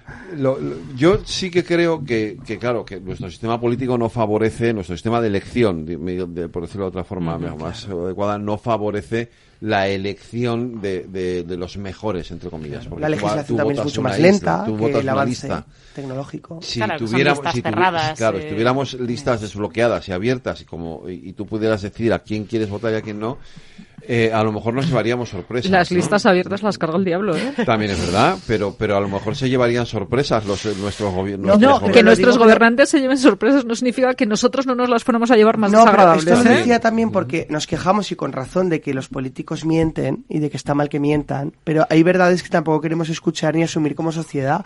Esto, por ejemplo, se comprobó bien con la pandemia. Nos tenían a veces que decir cosas que no queríamos ver y nos las tenían que decir. De hecho, se comprobó que muchos políticos que tuvieron que gestionar la pandemia luego no volvieron a gobernar. Bueno, aquí de todas formas, eh, ahora, ahora, en lo que estamos es en, en, ese juego de lo que de las mentiras y las verdades. Eh, eh, nos hemos, que decir tenemos un gobierno que se ha pasado 20 pueblos. No Eso se iba a decir, que ahora, eh, a ver, que a mí lo que me gustaría es tener dos grandes partidos también que fueran totalmente serios, que con los que se pudiera dialogar y tal. Y yo creo que el Partido Socialista se ha ido, o sea, o le ha ido devorando Podemos, porque se ha ido extremando hacia Eso que ya Podemos se ha devorado a sí mismo también. Sí, pues yo creo que, que, que, detrás de las siglas del, del PSOE de repente pues están saliendo también eh, pues todo aquel... El camino recorrido yo creo que le ha pasado factura y que ahora, eh, bueno, ese, el, el escorarse a... No escorarse hacia la izquierda, sino el asumir posturas como más eh, radicales o extremistas o eh, cuestiones que no eran propias de un partido de gobierno eh, estable y con el que se podía llegar a acuerdos, incluso grandes acuerdos de Estado, pues ahora mismo no existen. Pero es que además es lo que dices porque no hablamos de ideología, porque si tú dijeras Carrillo, mm. no, no es que quiera yo ahora ensalzar su figura, pero, o sea, tú eres comunista, es tu ideología, perfecto. Nos pondremos o no de acuerdo con ciertas medidas si es posible encajarlas. Pero tienes un sentido de Estado. Pero incluso puedes ser muy izquierdista. Hay gente que es muy izquierdista y gente que es muy derechista, fantástico.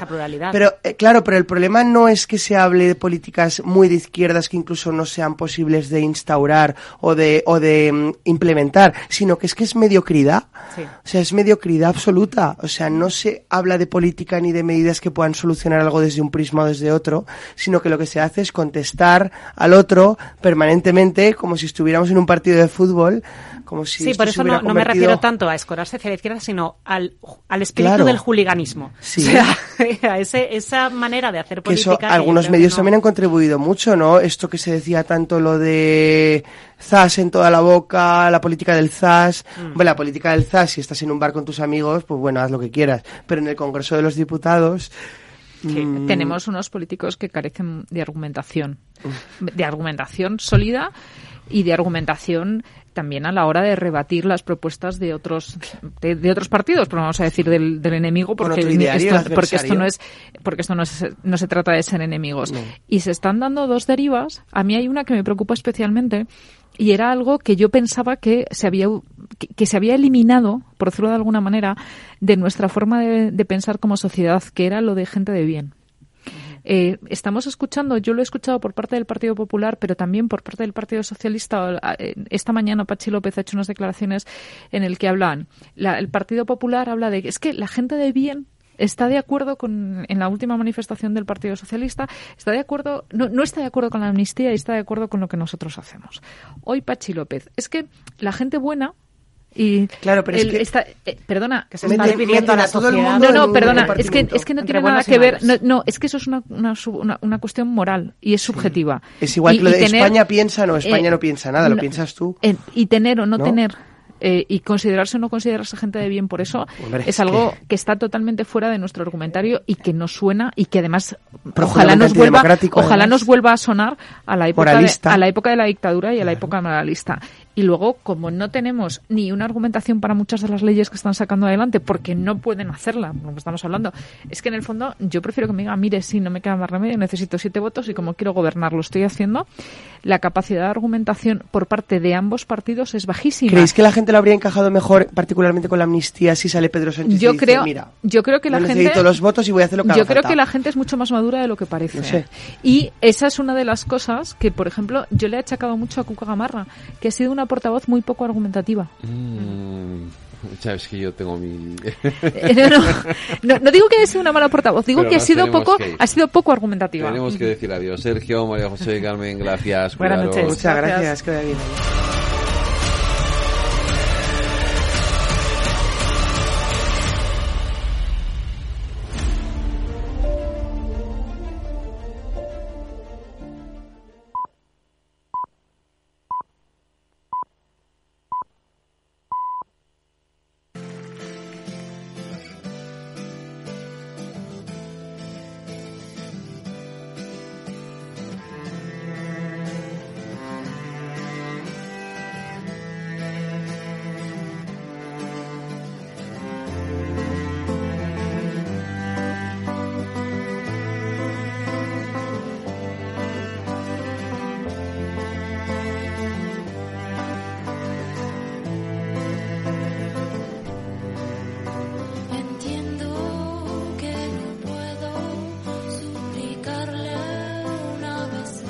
50 años cumple hoy el músico, cantante y compositor mexicano León Larregui, nacido en Río Blanco, en Veracruz, conocido por ser líder y voz solista de la banda de rock alternativo Zoe, formada, en 1997 en Cuernavaca. Han publicado hasta la fecha seis álbumes, tres de ellos han sido disco de platino con temas como Nada, Soñé, Labios Rotos, 10 AM, Arrullo de Estrellas. Su álbum en vivo, MTV Unplugged, fue número uno en México y top 10 en las listas Billboard del pop latino. Su publicación más reciente, Sonidos de Karmática Resonancia, se publicó en abril de 2021. Por otro lado, León ha publicado en solitario dos álbumes de estudio, Solstice en 2012 y Voluma en 2016, y uno en directo, Metrópolis, en 2017. Con la música de Zoé, con este Luna, nos despedimos hasta el próximo lunes. Volveremos a las 8 de la tarde en la redacción Aida Esquire y Lorena Ruiz. En la realización técnica Jorge Zumeta les habló Federico Quevedo. Cuídense, pasen un buen fin de semana, sean felices y escuchen lo que viene aquí en Capital Radio y en la Luna.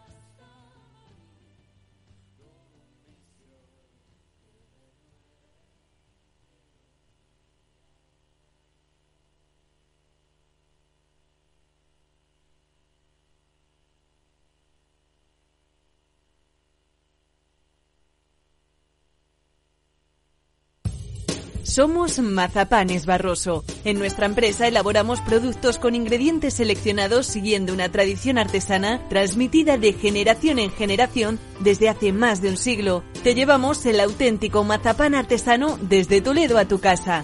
Nos esperan fechas muy especiales en las que no puede faltar en tu mesa. Compra tus dulces favoritos en nuestra tienda online www.mazapanesbarroso.com o llamando al teléfono 92 535 3149. Disfruta del auténtico mazapán con Mazapanes Barroso, maestros artesanos con tradición y calidad desde 1890.